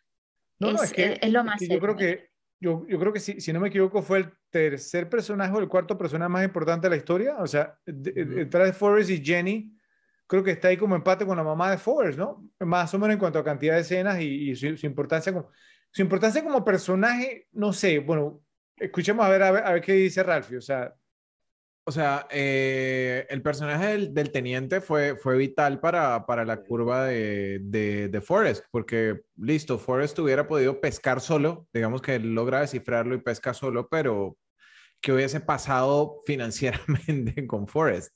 De hecho, Forrest al final puede volver a su casa y está tranquilo, porque el teniente Dan es el que se queda a cargo de los negocios y después es el que hace la inversión en Apple. Entonces, creo que eso lo deja, lo deja en un punto muy, en un punto esencial para la trama. Y, no solo eso. Para mí, dime. No digo que no solo eso, que quién sabe si no hubiera estado el teniente Dan en el bote y que esa tormenta Forrest larga el primero se va nadando, pero si no es por el teniente Dan, que, se, que, que, que, se queda ahí, tú sabes, ¿ah? rofiando que no van a tumbar el bote, no consiguen los camarones, ¿no? Sí. Es muy importante. Entonces, eso, eso lo, lo deja, digamos, en, en, un punto muy alto y además que tiene muy buen tiempo en pantalla. Ok. Entonces, ¿quién, quién, quién es tu candidato? Yo, o sea, honestamente, a pesar de que tiene un muy buen tiempo en pantalla, pero no es 100% vital para la, para la trama, sería Boba. Ok. De ahí para abajo, si vamos a alguien que se me quedó grabado en la memoria y, y que, o sea, que, que, siempre que pienso en la película me acuerdo es precisamente el mal actor de Joe, que es Femo Melami. que es el, el sargento. El sargento. El sargento siempre se te, va, se te va a quedar en la cabeza. No sabes cómo se llama, solo es el tipo que le grita Forrest y que cree que Forrest es un genio. Entonces, digamos, por la importancia que, o sea, ¿cómo, cómo logras conectar con el personaje a pesar de, de que tiene un tiempo relativamente largo en, en pantalla? Es Boba. El que se te queda grabado en la memoria a pesar de que no sabes cómo se llama y todo, es el Drill Sergeant, el sargento de entrenamiento. Ok, hago, hago la aclaración, Ralphie, de que mi ca- tu candidato es el mío también, es, es Boba, ¿cierto? Michael T. Williamson. Eh, pero no concuerdo contigo cuando tú, tú, tú dices que no es como tan importante en la trama porque él fue el que introdujo, digamos, a, a Forrest, digamos, al, al- al- tema de los camarones. o sea, Bueno, sí, sí, tienen toda la razón. Sí, Sí. y fue una de las cosas, digamos, que se me pasó, digamos, entonces, o sea, que Forrest fue capitán de, barco, de un barco camaronero, ¿cierto? Gracias a Boba, ¿sí? Y, y obviamente, o sea, y por eso fue, que, fue que amasó su fortuna. Sin embargo, sí concuerdo con- contigo, es mi candidato también, ¿cierto? Porque pi- pienso que obviamente que estuvo en el borde. Si hubiera estado, Ujú. digamos, en una escena más, ya no se lo hubiéramos podido haber dado, ¿sí? Pero estoy totalmente de acuerdo. Entonces vamos a ver qué, qué hice yo. Eh, a Boba no lo metí porque pensé que era muy importante, muy relevante, por eso fue que no lo metí, pero no por otro motivo, no, no porque no haya sido Robesen. Eh, pero yo tengo a alguien que creo que salió un poquito menos y volvemos al tema que lo hizo muy bien, me pareció, de hecho me pareció excelente como lo hizo todo, o sea, nada lo veo ni mal actuado ni nada. Y por eso dije que metía a la joven Jenny, porque para mí es Michael Connor Humphries como el joven Forrest. O sea, y, y, y, co- y- y me parece que todo lo hizo excelente y digamos conseguir una actuación muy, muy buena, porque para mí es muy, muy buena la que hizo ese niño. Siendo un niño, me parece que eso eh, le da, digamos, un poquito más de, re- de- de relevancia al tema como Robesen. Ok, buen, no. buen Es un candidato. buen pick, la muy buen verdad es que- candidato. Sí. Eh, ¿Traes a él nada más o tienes otro? Eh, traía como backup a, a Haley Joel Osment, precisamente, que tuvo un papel corto, pero también, digamos, como niño prodigio, actor que era, también lo hizo muy, muy bien. No con tanta exposición como el de Forrest, Sí. pero ah, en su corto papel también nos dimos cuenta de todo el talento que tenía, que después lo vimos más en el sexto sentido. ¿no? Ok, bueno, Karina, eh, ¿tu voto entonces se mantiene igual, el TNT Dan, o te dieron, eh, digamos, no sé, argumentos convincentes, lo suficientemente convincentes como pa- para que cambies de opinión? Bueno, escuchando a José, yo creo que eh, el pequeño Forrest. Ok, bien. Ok. Ra- Ralphie, ¿qué, qué, qué opinas? Te vi como No, que te, te llegó lo, lo que dijo Joe, no, no lo habías considerado tampoco. O sea, Boba sigue siendo, si, si el tiempo en escena de Boba fuera una limitante, el, el Forrest joven creo que hizo un muy, muy buen trabajo para ser niño actor y no prodigio, porque tampoco apareció mucho más después de eso. O sea, yo, yo lo estuve revisando y su No, no, no. filmografía es casi inexistente. Ok. En- entonces te, te quedas con Boba. Sí. ¿Sí? Ok, a mí me, me, me, me puso a pensar también yo, es más, yo hasta llegué a pensar, le soy sincero, porque el niño era algo especial, ¿cierto? En, en- en serio, por- porque de verdad que lo hizo muy, muy bien. Muy bien. No lo había considerado, ¿sí? Y ahora no sé si en cuanto a escenas, digamos, si sobrepasó a Boba, ¿sí? Además, digamos, ¿por qué no? O sea, es el, es el personaje principal como niño, ¿cierto? No sé, digamos, pues si, si, si estuvo como tanto tiempo en la película. Porque, o sea, ahora mismo estoy como, sí, en la mitad, ¿no? Sí, por- porque llegué pensando en Boba, pero con el argumento que presentó yo, entonces ya me puso a pensar, ¿sí? Entonces, pues si me quedo con Boba, queda en empate. Y si me voy, digamos, entonces, pues con, con el, el joven Forrest, gana él. Así que entonces, a mí no me gustan los empates, entonces te voy a apoyar yo. ¿Ok? Te voy a apoyar, digamos, realmente. Sí, Eh, por- está de acuerdo, ¿eh? Forrest está de acuerdo. sí, sí, te voy a. Sí, la voy a verdad es apoyar, que- sí. La verdad es que no, no me incomoda para nada la, la elección porque muy buen trabajo hizo el niño. Sí, sí, la, la verdad, la verdad, y, y muy buen apunte, Joe. Así que bueno, eh, Repes, pues si, si están de acuerdo con la elección, eh, si ustedes tampoco habían considerado al joven Forrest, entonces también, por favor, nos lo escriben. O si piensan que hicimos una injusticia, que Joe, digamos, entonces arruinó una victoria fácil para Bubba, eh, que es uno de los personajes más queridos de esta película. Entonces también, por favor, no lo escriben. Bueno, ¿qué encontraron para los datos medio googleados? A ver, Karina, ¿qué, qué encontraste en esa, en esa búsqueda por Google que realizaste? Datos curiosos, ¿no? Sí, sí. Pues en muchas escenas Forrest está corriendo, así que necesitó un doble. No sabía. Y el doble era su hermano Jim. Jim Hanks. Ya sí. pues, Su hermano menor. así es. Ok. Otra, que lo vi en una, en una entrevista eh, que le hicieron, creo que en Inglaterra, a, a Tom Hanks. Eh, y es que el director le, eh, al principio de la película estaban los dos actores, el que personifica a Forrest de, de niño, de joven, y Tom Hanks. Y el director le dice, "E- ese niño habla, no me gusta cómo habla, ese acento lo tiene como muy marcado, algo así. Eh, hay que hablar, hay que hablar con él para que, para que no, no, no tenga ese acento. Y Tom Hanks le dice al director, no, yo voy a imitarlo, o sea, ese va a ser la forma de hablar y el acento que va a tener Forrest Gump en toda la película. Y así fue, y fue espectacular, fue magnífico. Acento fuerte sureño. Eh, Sí. ¿cómo? El acento fuerte sureño, digo. Sí, claro, y muy bueno, muy bueno. Sí. Eh, ustedes saben qué decía cuando, cuando, cuando Forrest estaba en Washington y, y lo suben a la tarima, eh, la, la, la no mejor escena de, de la película, cuando desconectan los cables, cuando desconectan los cables y Forrest eh, dice algo, pues nadie, nadie escucha, ¿no? Sí. ¿Ustedes saben qué decía ahí? Vamos a decir lo mismo que encontré yo. A ver, Yo, yo lo traía también, para ver. a ver. A veces cuando la gente va a Vietnam, vuelven a casa con sus mamás sin piernas. A veces ni siquiera vuelven a casa. Eso mismo. Bien. Y bueno, esos fueron, fueron mis datos. Eh, realmente me fueron chéveres, me sorprendió eh, saber- saberlos y se los comparto. Ok. A ver, ¿qué, qué traes, Joe?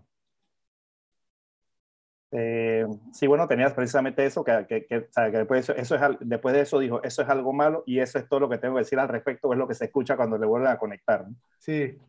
Eh, ok, tengo que, varias veces durante esta película se ven señales de tráfico para la US 17, la carretera, ¿no? Pero la US 17 no pasa por Alabama. Corre a través de la costa de Carolina del Sur, donde se filmó la película. Pero eso fue como un pequeño error, ¿no? Eh, esto lo tocamos en antes, ¿no? Todo el tema que fue hacer esta película, lo complicado. A Tom Hanks no se le pagó por esta película. En cambio, tomó puntos, puntos porcentuales de la ganancia que finalmente resultaron unos 40 millones de dólares. Creo que no le fue nada mal. Tremenda decisión, sí. Como, como actor pagado no hubiera cobrado eh, un cuarto de eso, si acaso, En esa época, en esa no. época. Eh, cuando Forrest aprende la primera vez a jugar ping-pong en la enfermería, otro soldado le dice, el truco es mantener la vista en la pelota en todo momento. Y después de este momento, si se fijan en la película, cada vez que se muestra jugando eh, ping-pong a Forrest, nunca parpadea. Eh, tengo unas más ahí, pero voy a pasar para no decirlas todas. Dale. Entonces, tú comentabas que, bueno, que el, muchas de las escenas las filmaron en, en Carolina del Sur. Y de hecho, las escenas de Vietnam las filmaron en una, en una isla que se llama Fripp Island. Y ahora es un, es un campo de golf. Y hablando del CGI y de todos los efectos, por ejemplo, hicieron algo muy, muy bueno y fue el tema de meter las montañas. Todo eso fueron, fue, fue CGI y les quedó muy bien. Muy bien. Después botaron la pelota metiendo el cielo cuando se despejaba. que es- Parecía, parecía el cielo dibujado del Rey León, pero bueno. y a mí algo que me, me llamaba siempre la, la atención, y no sé si ustedes recuerdan eh, que el teniente Dan tenía un, como un rosario, como, como un escapulario. Y él en Vietnam lo tiene y ya después en New York que lo vuelven a mostrar sin camisa, sigue teniéndolo. Y cuando está en el bote, sigue teniéndolo. Resulta que, o sea, a mí me causaba curiosidad por, porque el tipo se volvió completamente ateo y renegado de Dios y todo el rollo, pero mantenía su rosario. Resulta que ese rosario no era una, un prop, eh, no era una pieza de utilería, sino que de hecho pertenecía a su, a su cuñado, que se llama Jack Trees, que de hecho usó ese rosario cuando estuvo en Vietnam. Okay. Entonces era, era como, pues digamos... Era, era, era, una medallita de San Cristóbal con la inscripción Protégenos en combate. Así es. Y el último, eh, el libro, no sé si alguno de ustedes se lo leyó, como les dije, no me lo he leído, pero aparentemente en, el, en la historia, eh, Forrest llega incluso a ser por coincidencia astronauta. Tengo un primo que se lo leyó. Meterle, meterle, más el dedo de la llaga de que todo le llega porque sí. Tengo un primo que se lo leyó y me dijo que es malísimo. Sea, que comparado con la película, que por lo general es lo contrario, eh, eh, dice que el libro nada que ver. Ok, ok. Interesante. ¿Qué más, Ralph? ¿Ya? No, dale tú, Fred. Ok, bueno, eh, yo encontré que hay seis canciones de The Doors en Forrest Gump, seis diferentes. A eso me referíamos con lo de CMX que se le pasó, digamos, entonces un poco la mano, ¿no? Sí. hay seis, seis diferentes. Bueno, eh, a inicios del 2001 estaba todo listo para la secuela, iban a filmar, digamos, la, la segunda parte. Incluso el guion lo habían hecho el, mismo guionista, o sea, lo escribió el mismo guionista. La historia iba a empezar con Ford sentado en el mismo, en el mismo banco, en el mismo lugar. Pues no, no era un banco ahí, pero esperando a que su hijo llegara del, del colegio. Pero luego del ataque a las Torres Gemelas, Hanks y CMX decidieron que la historia ya no tenía relevancia y abandonaron el proyecto. Entonces, pensando en eso, les tengo una pregunta. ¿Qué creen que hubiera pasado con Forrest en la secuela, no? Porque, pues, según mis cálculos, al final de la cinta original, la habrá tenido como unos 37 o 38 años, sacando, pues, como la cuenta de la edad que tenía Jenny cuando falleció y que ellos eran contemporáneos, ¿sí? ¿De qué otras cosas creen que hubiese podido lograr en su vida Forrest Gump? Porque ahí lo pintan como que, bueno, que ya hay, como tiene un hijo que su vida terminó, ¿cierto? Y, y que, que fue a Alabama y que iba a envejecer, pero tenía 37, 38 años, ¿no? Entonces, y logró muchas cosas en su vida, pero le faltaba mucho. Entonces, ¿qué, qué opinan? ¿Qué creen? ¿Qué ideas se les viene por ahí? Lo que dice el libro, capaz que iba al espacio. A ver, eh, Karina, ¿algo que se, se te había ocurrido? No, yo soy como más elemental.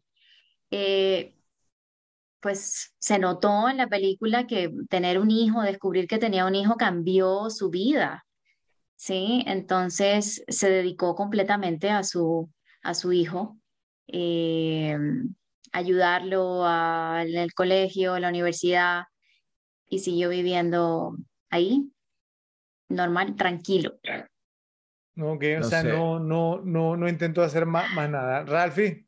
Yo, yo, de pronto no pienso que hubiese ido al espacio, que hubiese logrado algo así tan, tan grandioso, pero sí, sí hubiese vuelto, hubiese sido, llegado a ser un notable de, de su pueblo. O sea, no, no digamos no un alcalde, pero, pero sí como alguien importante dentro del pueblo y, y reconocido por, por las cosas que había logrado. Acuérdense que él, él se dedica después a, a, cortar el pasto gratis porque le gusta. Fue, fue, la, fue, la, American de Alabama. Yo creo que ya era alguien famoso en el pueblo. ¿eh? Eh, exactamente, entonces pudo haber sido, no sé por qué me lo imagino incluso como de coach del equipo de fútbol. no, no, no, Nunca dije que llegarían a ser campeones, pero... no, no, no. Eso sí no te da con 75 IQ. Eso no, no. ¿Yo? ¿Algo más? ¿No? No sé, pienso que, digo, como, como es el tono de esta película, que sé yo, hubiera inventado el Internet o digamos algo muy grande. Porque sí, porque sí. Eh, eh, eh, o sea, no, pues entrenador de fútbol y va, a, inventar el Internet. Pero bueno, de chiripazo como hizo todas las cosas en la vida, ¿no? Ok, yo, yo, yo lo hubiera visto, ¿saben cómo? En la política, ¿cierto? O sea, con algún discurso, digamos, de estos tontos, diciendo la verdad, ¿cierto? Y, ¿no? Y con su inocencia y la gente hubiera votado por él y hubiera sido como gobernador de Alabama, ¿cierto? Una cosa así. Un, tiempo de Mr. Smith Goes to Washington. Un, un, personaje así. Creo, creo que eso hubiera sido, digamos, como, hubiera sido como el paso más lógico. Había tenido a, a Chris Farley como asesor de campaña. güey. que, que, que, que incursionara en la política. Bueno, ¿qué más encontré? Eh, la secuencia de Forrest corriendo por tres años fue inspirada por eventos de la vida real. En 1982, Luis Michael Figueroa, de, de 16 años, corrió desde Nueva Jersey hasta San Francisco para la Sociedad Estadounidense contra el Cáncer. Eh, el banco donde se sentó Forrest Gump para contar su historia estaba ubicado en Savannah, Georgia, en el centro de la ciudad. Lo removieron para enviarlo al Smithsonian y ahí lo tienen preservado. Eh, Kurt Russell, el actor, hizo la voz de Elvis Presley en la escena donde Forrest le enseña a bailar. Eh, también había hecho el papel de Elvis en la cinta Elvis de 1979 de John Carpenter y también se viste de Elvis en el film eh, 3000 Miles to Graceland, 3000 millas de Graceland del 2001 con Kevin Costner, que todos se disfrazan de Elvis, de Elvis Presley para saltar un casino. Hubo otras escenas más que se filmaron de Forrest con figuras, digamos, históricas, ¿no? La más, la, la que más, digamos, sobresalió fue una, una escena que se filmó, digamos, donde él, digamos, se topa con Martin Luther King y con sus seguidores, ¿sí? Entonces, eh, en, en, en, la escena, supuestamente, digamos, entonces, pues no traían, digamos, unos perros, ¿cierto? Estos Rottweiler que iban, digamos, entonces a atacar a, a Luther King, pues probablemente lo hubieran matado, entonces Forrest empieza a jugar fetch, o sea, que le tira el palo. y, le, y le salva la vida a Martin Luther King y parece que la cosa como que no cayó bien, como que ya era una exageración que Forrest Gump le salvara la vida a Martin Luther King y tuvieron entonces que quitar esa escena, ¿cierto? Y, y, y la, y la destruyeron al parecer, ¿ok? La, la- las zapatillas que le regala Jenny a Forrest son las Nike Cortez para correr de, eh, de 1974. Eh, y bueno, algo, digamos, pues para cerrar, como un pequeño listado, ¿no? De las personas y temáticas predominantemente de la cultura estadounidense con las que Forrest Gump interactuó en la película. ¿Están listos? Aquí va. El Ku Klux Klan, Elvis Presley, abuso infantil, Paul Bear Bryant, el head coach de Alabama, la integración racial de la universidad, eh, en Alabama, George Wallace, John F. Kennedy, Vietnam, la revista Playboy, Lyndon eh, B. Johnson, Abby Hoffman, el de que decía Forrest Gump, el de la, la camisa, la camisa con la, la bandera estadounidense, era un personaje de la vida real. Eh, los Black Panthers, la organización pol- política, ¿cierto? Las Panteras Negras, el alunizaje, Dick Cavett, que de paso, pues muy mal efecto, digamos, es ahí con la peluca esa. Eh, John Lennon, Mao Zedong, Watergate, Gerald Ford, Apple, Nike, la calcomanía de Shit Happens, eh, el t-shirt de Have a Nice Day con la carita alegre, Ronald Reagan, Beto y Enrique y el SIDA. ¿Ok? El SIDA, digamos, entonces, esas son, digamos, entonces, pues como las cosas, con, pues no, que como que se menciona, en la película hay un par, digamos, de intentos de asesinatos, asesinatos po- por ahí que no incluí, pero bueno. Eh, pasamos a una categoría que está gustando cada día más, cositas que nos molestan. Entonces empezamos, Karina, ¿qué te molestó de Forrest Gump? A ver, eh, me molestó que nunca supe qué decía la carta del pequeño Forrest. Sí. ¿Alguno Él sabe? lo usa y ataca. No pude, no pude encontrarlo. Yo No, me nada. molesta no saber qué, qué decía esa carta que Forrest no podía leer. Y bueno, y hace un rato parecía que estaba defendiendo a, a Jenny, pero no, no, no era así, o sea, no es que, o sea, se- no era una mala persona, no era, ¿sí? Pero, a ver, Jenny eh, tiene un hijo de Forrest y no piensa decirle a Forrest que estaba embarazada o que tuvo un hijo. ¿Ah? O sea, no piensa decirle eso hasta ¿Quién es que contrajo un virus, que bueno, no se sabe cuál es, y entonces, bueno, vamos donde Forrest a decirle que tiene un hijo, porque es, bueno, yo parece que voy a morir, entonces que él se haga cargo. Entonces también uno piensa, ¿será que era hijo de él? O sea, le, ¿Será le- que si era su hijo? le metieron Digo, pero es que voy a morir, tengo que dejarle el niño a alguien, vamos a enchutárselo a Forrest. Le, le- Eso, eso, eso me molestó. le metieron el La gol a verdad. Forrest, a gol de Gatoski por. Libretsky. ¿ah? El gol de córner. Gol Sí. olímpico. ¿O no pensaba decirle nunca? no pensaba decirle nunca que tenía, que tenía un hijo, hasta cuándo iba a esperar. Entonces, eso, eso, eso me molesta. Ah, hay otros argumentos, digamos, entonces, porque me cayeron en pandilla cuando yo dije que Jenny Gump no era, no era, buena persona, pues me hay algunos argumentos más ahí. Bueno, a ver, Ralph. A ver. Eh, definitivamente a Forrest le metieron el gol olímpico. Las posibilidades de que, ese, ese, niño fuera de Forrest son como las posibilidades de que Forrest hubiera sido el head coach del equipo de fútbol americano. Ahora, oh, Forrest con, el acumulado que te, con el acumulado que tenía. ok, ok. Yo, yo, yo, creo, yo, yo creo que no me estaría arriesgando mucho, ¿cierto? Si dijera pues que Jenny o sea, no era, digamos, que practicaba safe sex, ¿sí me va a entender? O sea, yo por creo supuesto. Que Yo creo que no. Digamos que, que caiga el, el, long shot y sí era el hijo.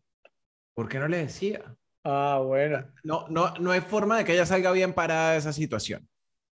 O sea, que no, que porque Forrest tenía, tenía eh, su situación especial, ta, ta, ta, y ojo, ella misma se acostó con él y eso acostarte con una persona que tenga una, una discapacidad mental es una violación, básicamente. Es un abuso sexual. Entonces, eso, eso sí me molesta full. Sé que es gracioso y todo, pero al final, al final termina siendo abuso. Eh, ¿Qué más así de cosas que... le metió el domingo 7 después. Ajá. Eh, una de las cosas, Forrest siendo tan famoso que en la banca nadie lo reconociera hasta que muestra la, la revista Forbes, eso fue algo que me quedó como... El tipo fue muy famoso, el tipo fue All Star de fútbol americano, salió en mil revistas y publicaciones por el, por el tema de las carreras, eh, por el tema del ping pong, ¿ok? Aparte, pues todo el tema de Forbes. O sea... Es, es, válido, pero hay, habría una explicación y es que eh, cuando fue famoso por los deportes, fútbol americano y ping pong, puede que no hayan sido fanáticos de, de los deportes y cuando eh, le hicieron la cobertura corriendo, tenía la barba. Entonces, a lo mejor por eso no, no lo hubieran reconocido. no, no, no solo eso, sino que en esa época tampoco que la información es lo que era ahora. Estamos hablando que eran más o menos los años cuarenta y tantos. No, no, tampoco. Sí, perdón, 50, 50 y tantos. No, eh, no, eran los 70, ya los 70, 80. Cuando estabas en la universidad. Forrest debió haber nacido como finales de los 40, tal vez. O sea, cuando... Cuando estaba niño eran los 50. No, no, no, no. no. Ahí, dice que creo que cuando eh, muestran, digamos, la lápida de Jenny, creo que dice, ella murió a los 37 años, por eso fue que dije que Forrest, ella murió en 1982. Mira. 82 menos 37, rapidito alguien eh, lo saque, o sea, entonces... 55. Espérate que me pasan los números. Según Wikipedia, eh, Forrest Gump nació en junio 6 de 1944. Pero no le llevaba 11 años a Jenny. Por eso te digo, cuando, cuando, tenía, cuando estaba en la escuela era por los 50. Entonces digo, igual, o sea, en, en 50 o los años 60, como sea, la información no, no era la misma. Además, él era un All-Star de Alabama y la parte de la banca es en Georgia. Entonces, probablemente en Georgia no era tan famoso. Buen punto. Ok. Listo, les compro esa. Otra que, que a mí... 1945 nació Jenny, eh, entonces si murió a los 37 ah, años. Sí, más o menos por ahí, sí. Ok, eh, una, una cosa que, que me, me, hizo mucho ruido de la película, eh, a pesar de lo bien hecha que está y de lo mayormente impecable, es la escena cuando Forrest está huyendo de la camioneta, o sea, la primera vez que corre como adulto, no sé si ustedes notaron que la camioneta a veces estaba cerca, a veces estaba lejos. Hay un punto que está cerca de atropellarlo y corta la escena y está después como a 50 metros. Creo que esa es... esa es obvia. Bien hecha. Esa es una muy mal manejada. Obvia, obvia, Muy, muy, muy mal manejada. Y esas son, digamos, como las cositas que, que traía. Ok. ¿Yo? Yo tengo otra. Ah, tiene otra. Adelante. Dila, dila me, estoy acordando. Eh, yo sé que hace parte del heroísmo y la, cuando están en la cuando están en la, en la guerra y Forrest rescata a cuántas personas cargó ese hombre y corriendo desde por allá lejos de la selva. Una bala en la nalga. Una bala en la nalga. Con una bala en la... eso como que, o sea, sí, el héroe y, y Sí. chévere. Y, Corría más rápido a que el. Napalm. Sí. ¿cuántos, ¿A cuántos cargó? ¿A cinco? ¿A seis? O 5 o 6. A mucho, por eso dieron la medalla de honor. muchísimo más grande, pesado, el mismo teniente Dan y los carga y corre y corre, por muchas habilidades que él tuviera, o sea, no tenía ese, ese físico. Sí, Eso sí. también me, me inquietó. Eh, eh, digamos que cargó a cinco y medio porque el teniente Dan había perdido las piernas. No, pero las tenía colgando todavía. Las, las tenía colgando. Sí, sí, sí. Sí, lo sí, mismo. sí. Ok. ok. Réstale Ay, la sí, sangre. A ver, Joe. Ah, ok, yo tengo unas tres aquí, ¿no? Que, eh, a, a- a ver qué opinan. O sea, qué casualidad, ¿no? Cuando Forrest llega al bar a ver a Jenny, que está desnuda con la guitarra. O sea, qué casualidad que Forrest hizo entrar a la puerta y salió Jenny. O sea, qué timing. O sea, pues, ¿eh? O sea, O sea, qué timing. O sea, el tipo no era que tenía, bueno, su horita ahí esperando que saliera Jenny y, y llegó. No, no, no, no. Entró y va a quitar Jenny, puto. Eso me parece, me parece so- demasiado. solamente Joe quiere ver, digamos, a las otras tres antes que salga Jenny. No, No, pero tú puedes usar un recurso de que él tuvo un tiempito ahí, no que el tipo entró ahí viendo el lugar y ahí salió Jenny. O sea, eso es qué casualidad de la vida. pero posible. Digo, también es posible que me caiga un meteorito en la cabeza, pero ¿cuáles son las posibilidades? Son, son, son, son mayores las posibilidades de que salga Jenny a que te caiga el meteorito. Vamos a ponerlo así. Ok, la otra. Eh, en la escena que, que- que mencionó Karina como una de sus favoritas, ¿no? Cuando Forrest va se le, se le desarma todo el aparato ese que tenía, ¿no?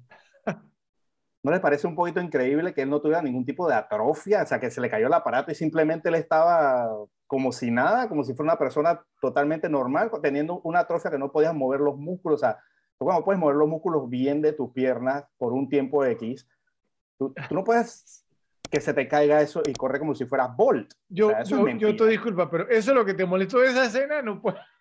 No, no, fue, Eso- no fue la manera perfecta en que se despedazó todo. O sea, no quedó nada colgando, todo sí. se cayó. O, Obvio, pero pero eso- eso como el viento. Eso, es- Para- eso, fue, para- eso fue como un tema poético, ¿no? La ruptura de, la, de, de- de sus aparatos fue un tema que, que lo mostraron ahí como muy poético y cosa, pero la corrida ya eso ya es- Pero por el otro lado, los aparatos que tenía Forrest era para eh, corregirle la postura, no las piernas. Y si hilamos delgado, mover ese aparato, más que atrofiarte los músculos, te exige porque pero, era pero, como no, pero, pero tú no tienes mucha movilidad normal, o sea, es una movilidad prácticamente como muy vertical, ¿no? Sí, sí, sí, puede ser, pues, o sea, pero, pero sí, sí recuerdo el tema de que, de que era específico para la, la postura, más que Sí, para las sí. piernas. De, de hecho, el doctor lo mencionó dos veces, incluyendo una vez cuando regresó de la guerra y dijo, te enderezamos, muchacho, ¿no? Ajá, que la Sí. mamá le decía que tenía la espalda más torcida que un signo de interrogación. Así es. Bueno, y la última que tengo, yo no sé si esta la notaste tú, Fred, este, cuando Forrest hace su primera corrida en la Universidad de Alabama, yo no sé si tú, tú, tú fijaste este dato.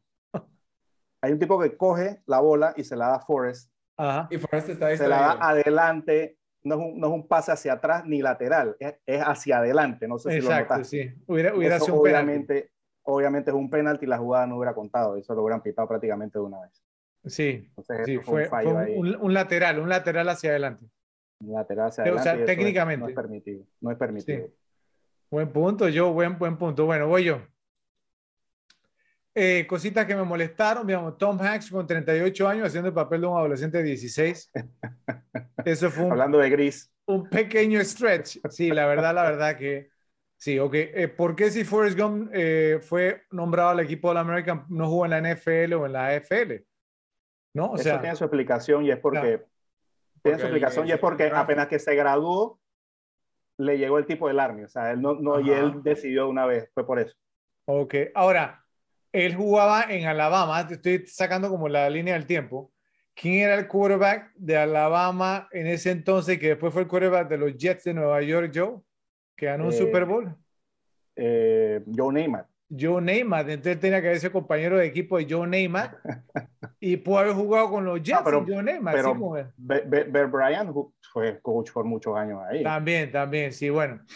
Eh, en la escena donde Forrest está armando el rifle, ¿no? En el ejército y lo felicitan, cuando él grita para anunciar que ya terminó, no sé si repararon, cuando él grita, es la única vez en toda la película que le sale la voz de Tom Hanks. No, no, o sea, no la de Forrest. O sea, ahí, él, ahí digamos, entonces como que se salió el personaje, ¿sí? Es la única instancia. El resto de la película fue perfecto, pero ahí se le salió, digamos, entonces eh, eh, la voz de, de, de, Tom Hanks. no, no lo noté, la verdad. Ok, eh, eh, tengo otra, pero les tengo esta pregunta. ¿Cuánto tiempo estuvo Force en la parada de autobuses sentado? O sea, ¿cuánto, ¿cuánto, tiempo fue mientras que contaba la, la, historia? No sé, como por, por los buses y la gente le calculo que entre dos y tres horas. Yo, yo le tiré cuatro, digamos que, que habiendo elipsis entre que el tipo tuvo tempranito y para coger su bus y no le importó la hora porque hubieron como muchos cambios, ¿no? Entonces hay que ver qué frecuencia tenía, pero probablemente para, echar, para echar todo el cuento y eso, obviamente no, no creo que haya sido exacto con el tiempo de la película, así que le calculo un poquito más, le calculo unas cuatro horas. Karina dice que dos horas, en dos horas contó toda, toda la historia. Sí, ok, bueno. Ah, yo, diría que tres. O, ok, la, eh, eh, yo, yo me puse a ver, digamos, detalladamente los, los, los, eventos, porque iban pasando, digamos, bueno, por, con los años y demás.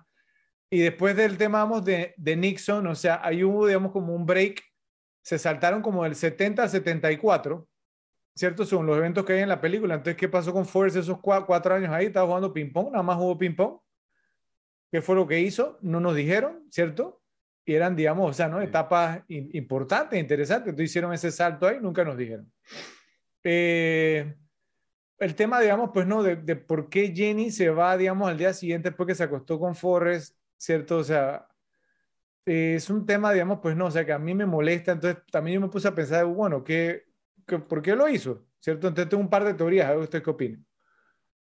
Eh, digamos, entonces, o sea, ¿qué tal, digamos, si Forrest, o sea, no, duró dos segundos y Jenny digo, yo no puedo lidiar con esto.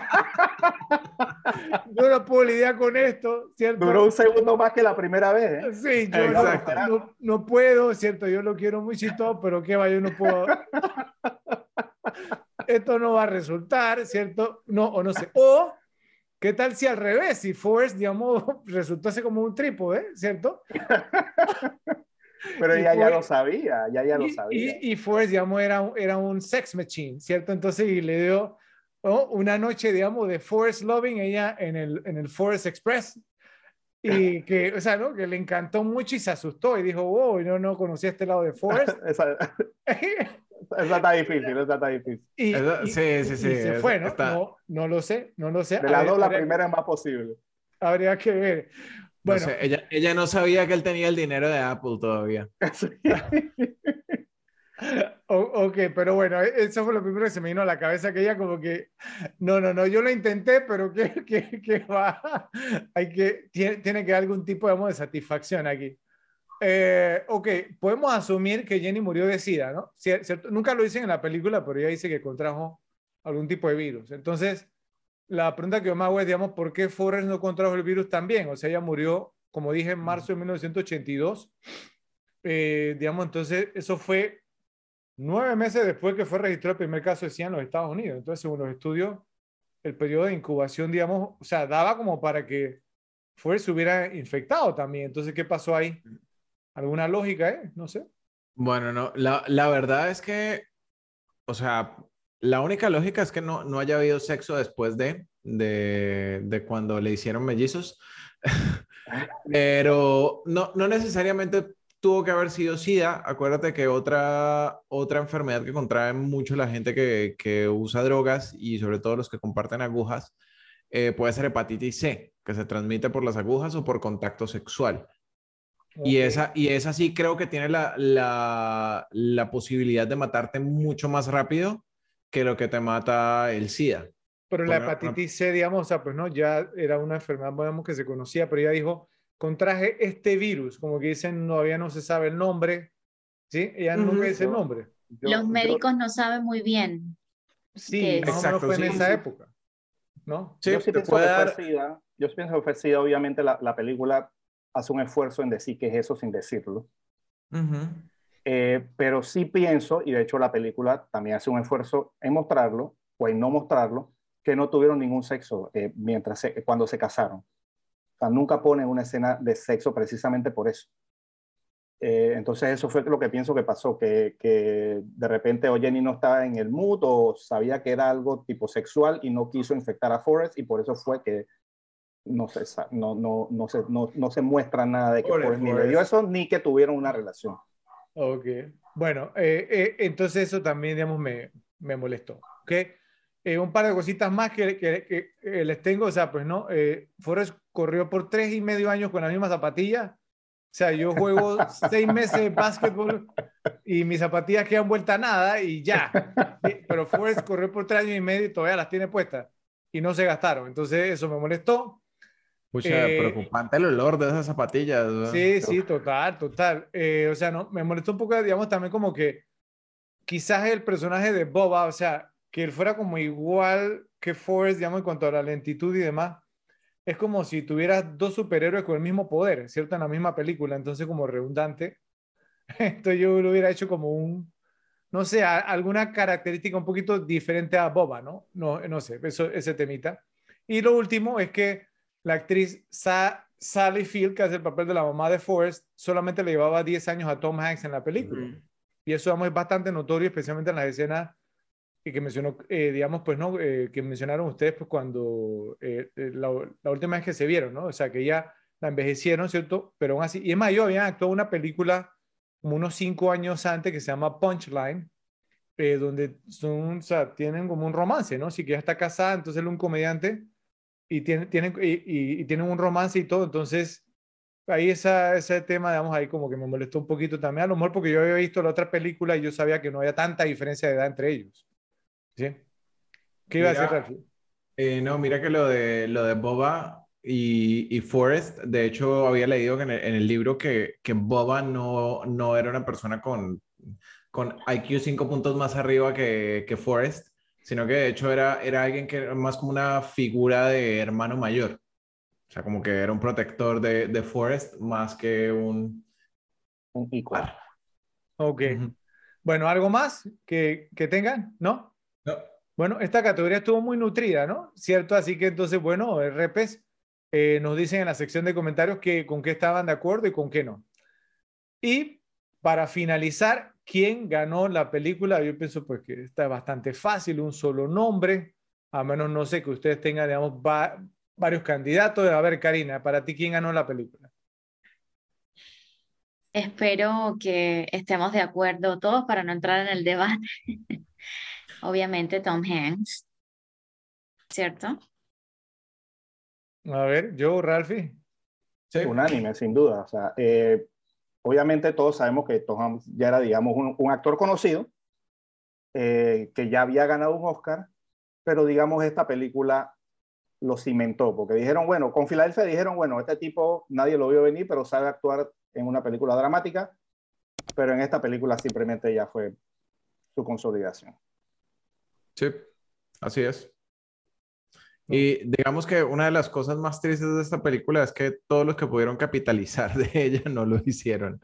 La más cercana a capitalizar algo fue Robin Wright, pero su carrera tampoco es que haya sido eh, impresionante, especialmente después de haber sido coprotagonista de alguna manera de esta película.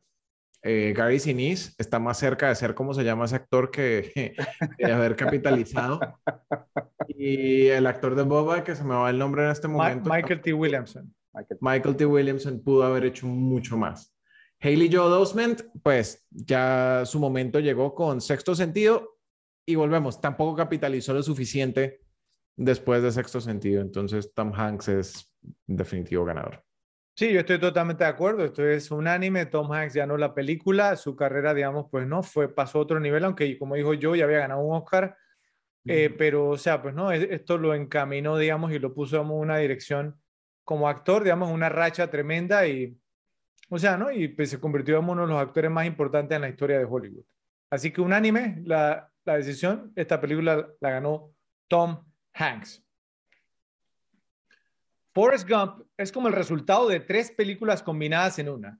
Una parte Zelig o Selig de 1983, el falso documental histórico de comedia de Woody Allen. Una parte Being There desde el jardín de 1979, una gran sátira con la actuación de Pete Peter Sellers. Y una parte Love Story, historia de amor, la cursi película de 1973 con Ryan O'Neill y Ali McGraw, sobre dos personas que están destinadas a estar juntas, pero una de ellas no puede sobrevivir. Si tomas los tres mejores elementos, o los más cursis al menos de esas tres cintas, y los unes, tienes el elemento histórico, el, dramático, el romántico, el de comedia, y ese elemento que trata sobre el significado de lo que es Estados Unidos como país, o al menos lo que era hasta ese punto de su historia. De hecho, la película tiene como un trasfondo de que esta es la historia de los Estados Unidos a través de los 40 años que cubre el film. Forrest Gump es una película que ha resonado en millones de personas en todo el mundo debido a que es una historia de esperanza, amor, perseverancia, respeto y tolerancia. Cualquiera que vea Forrest Gump obtendrá algo de la película debido a su mensaje general. Forrest es un personaje especial en una película especial que destaca las razones por las que las personas que aman el cine buscan cuando quieren escapar para ver una película. Muestra nuestra capacidad como seres humanos para amar, llorar, reír y compartir buenos y malos momentos con amigos y familiares como lo hace Forrest. Las personas que vean Forrest Gump pueden identificarse con Forrest y con lo que le pasa. Eso es lo que hace de esta película una tan entrañable y popular. Y es por eso que perdurará por muchos años más como una de las obras más icónicas del cine. Por eso le dedicamos un episodio aquí, en Las Repetibles. Gracias, Karina, por acompañarnos. Gracias, José. Gracias, Rafa. Y gracias a ustedes, Repes, por estar con nosotros. Los esperamos en el próximo episodio de Las Repetibles. ¿Por qué? Porque hay películas para ver y disfrutar una y otra vez. Y corte.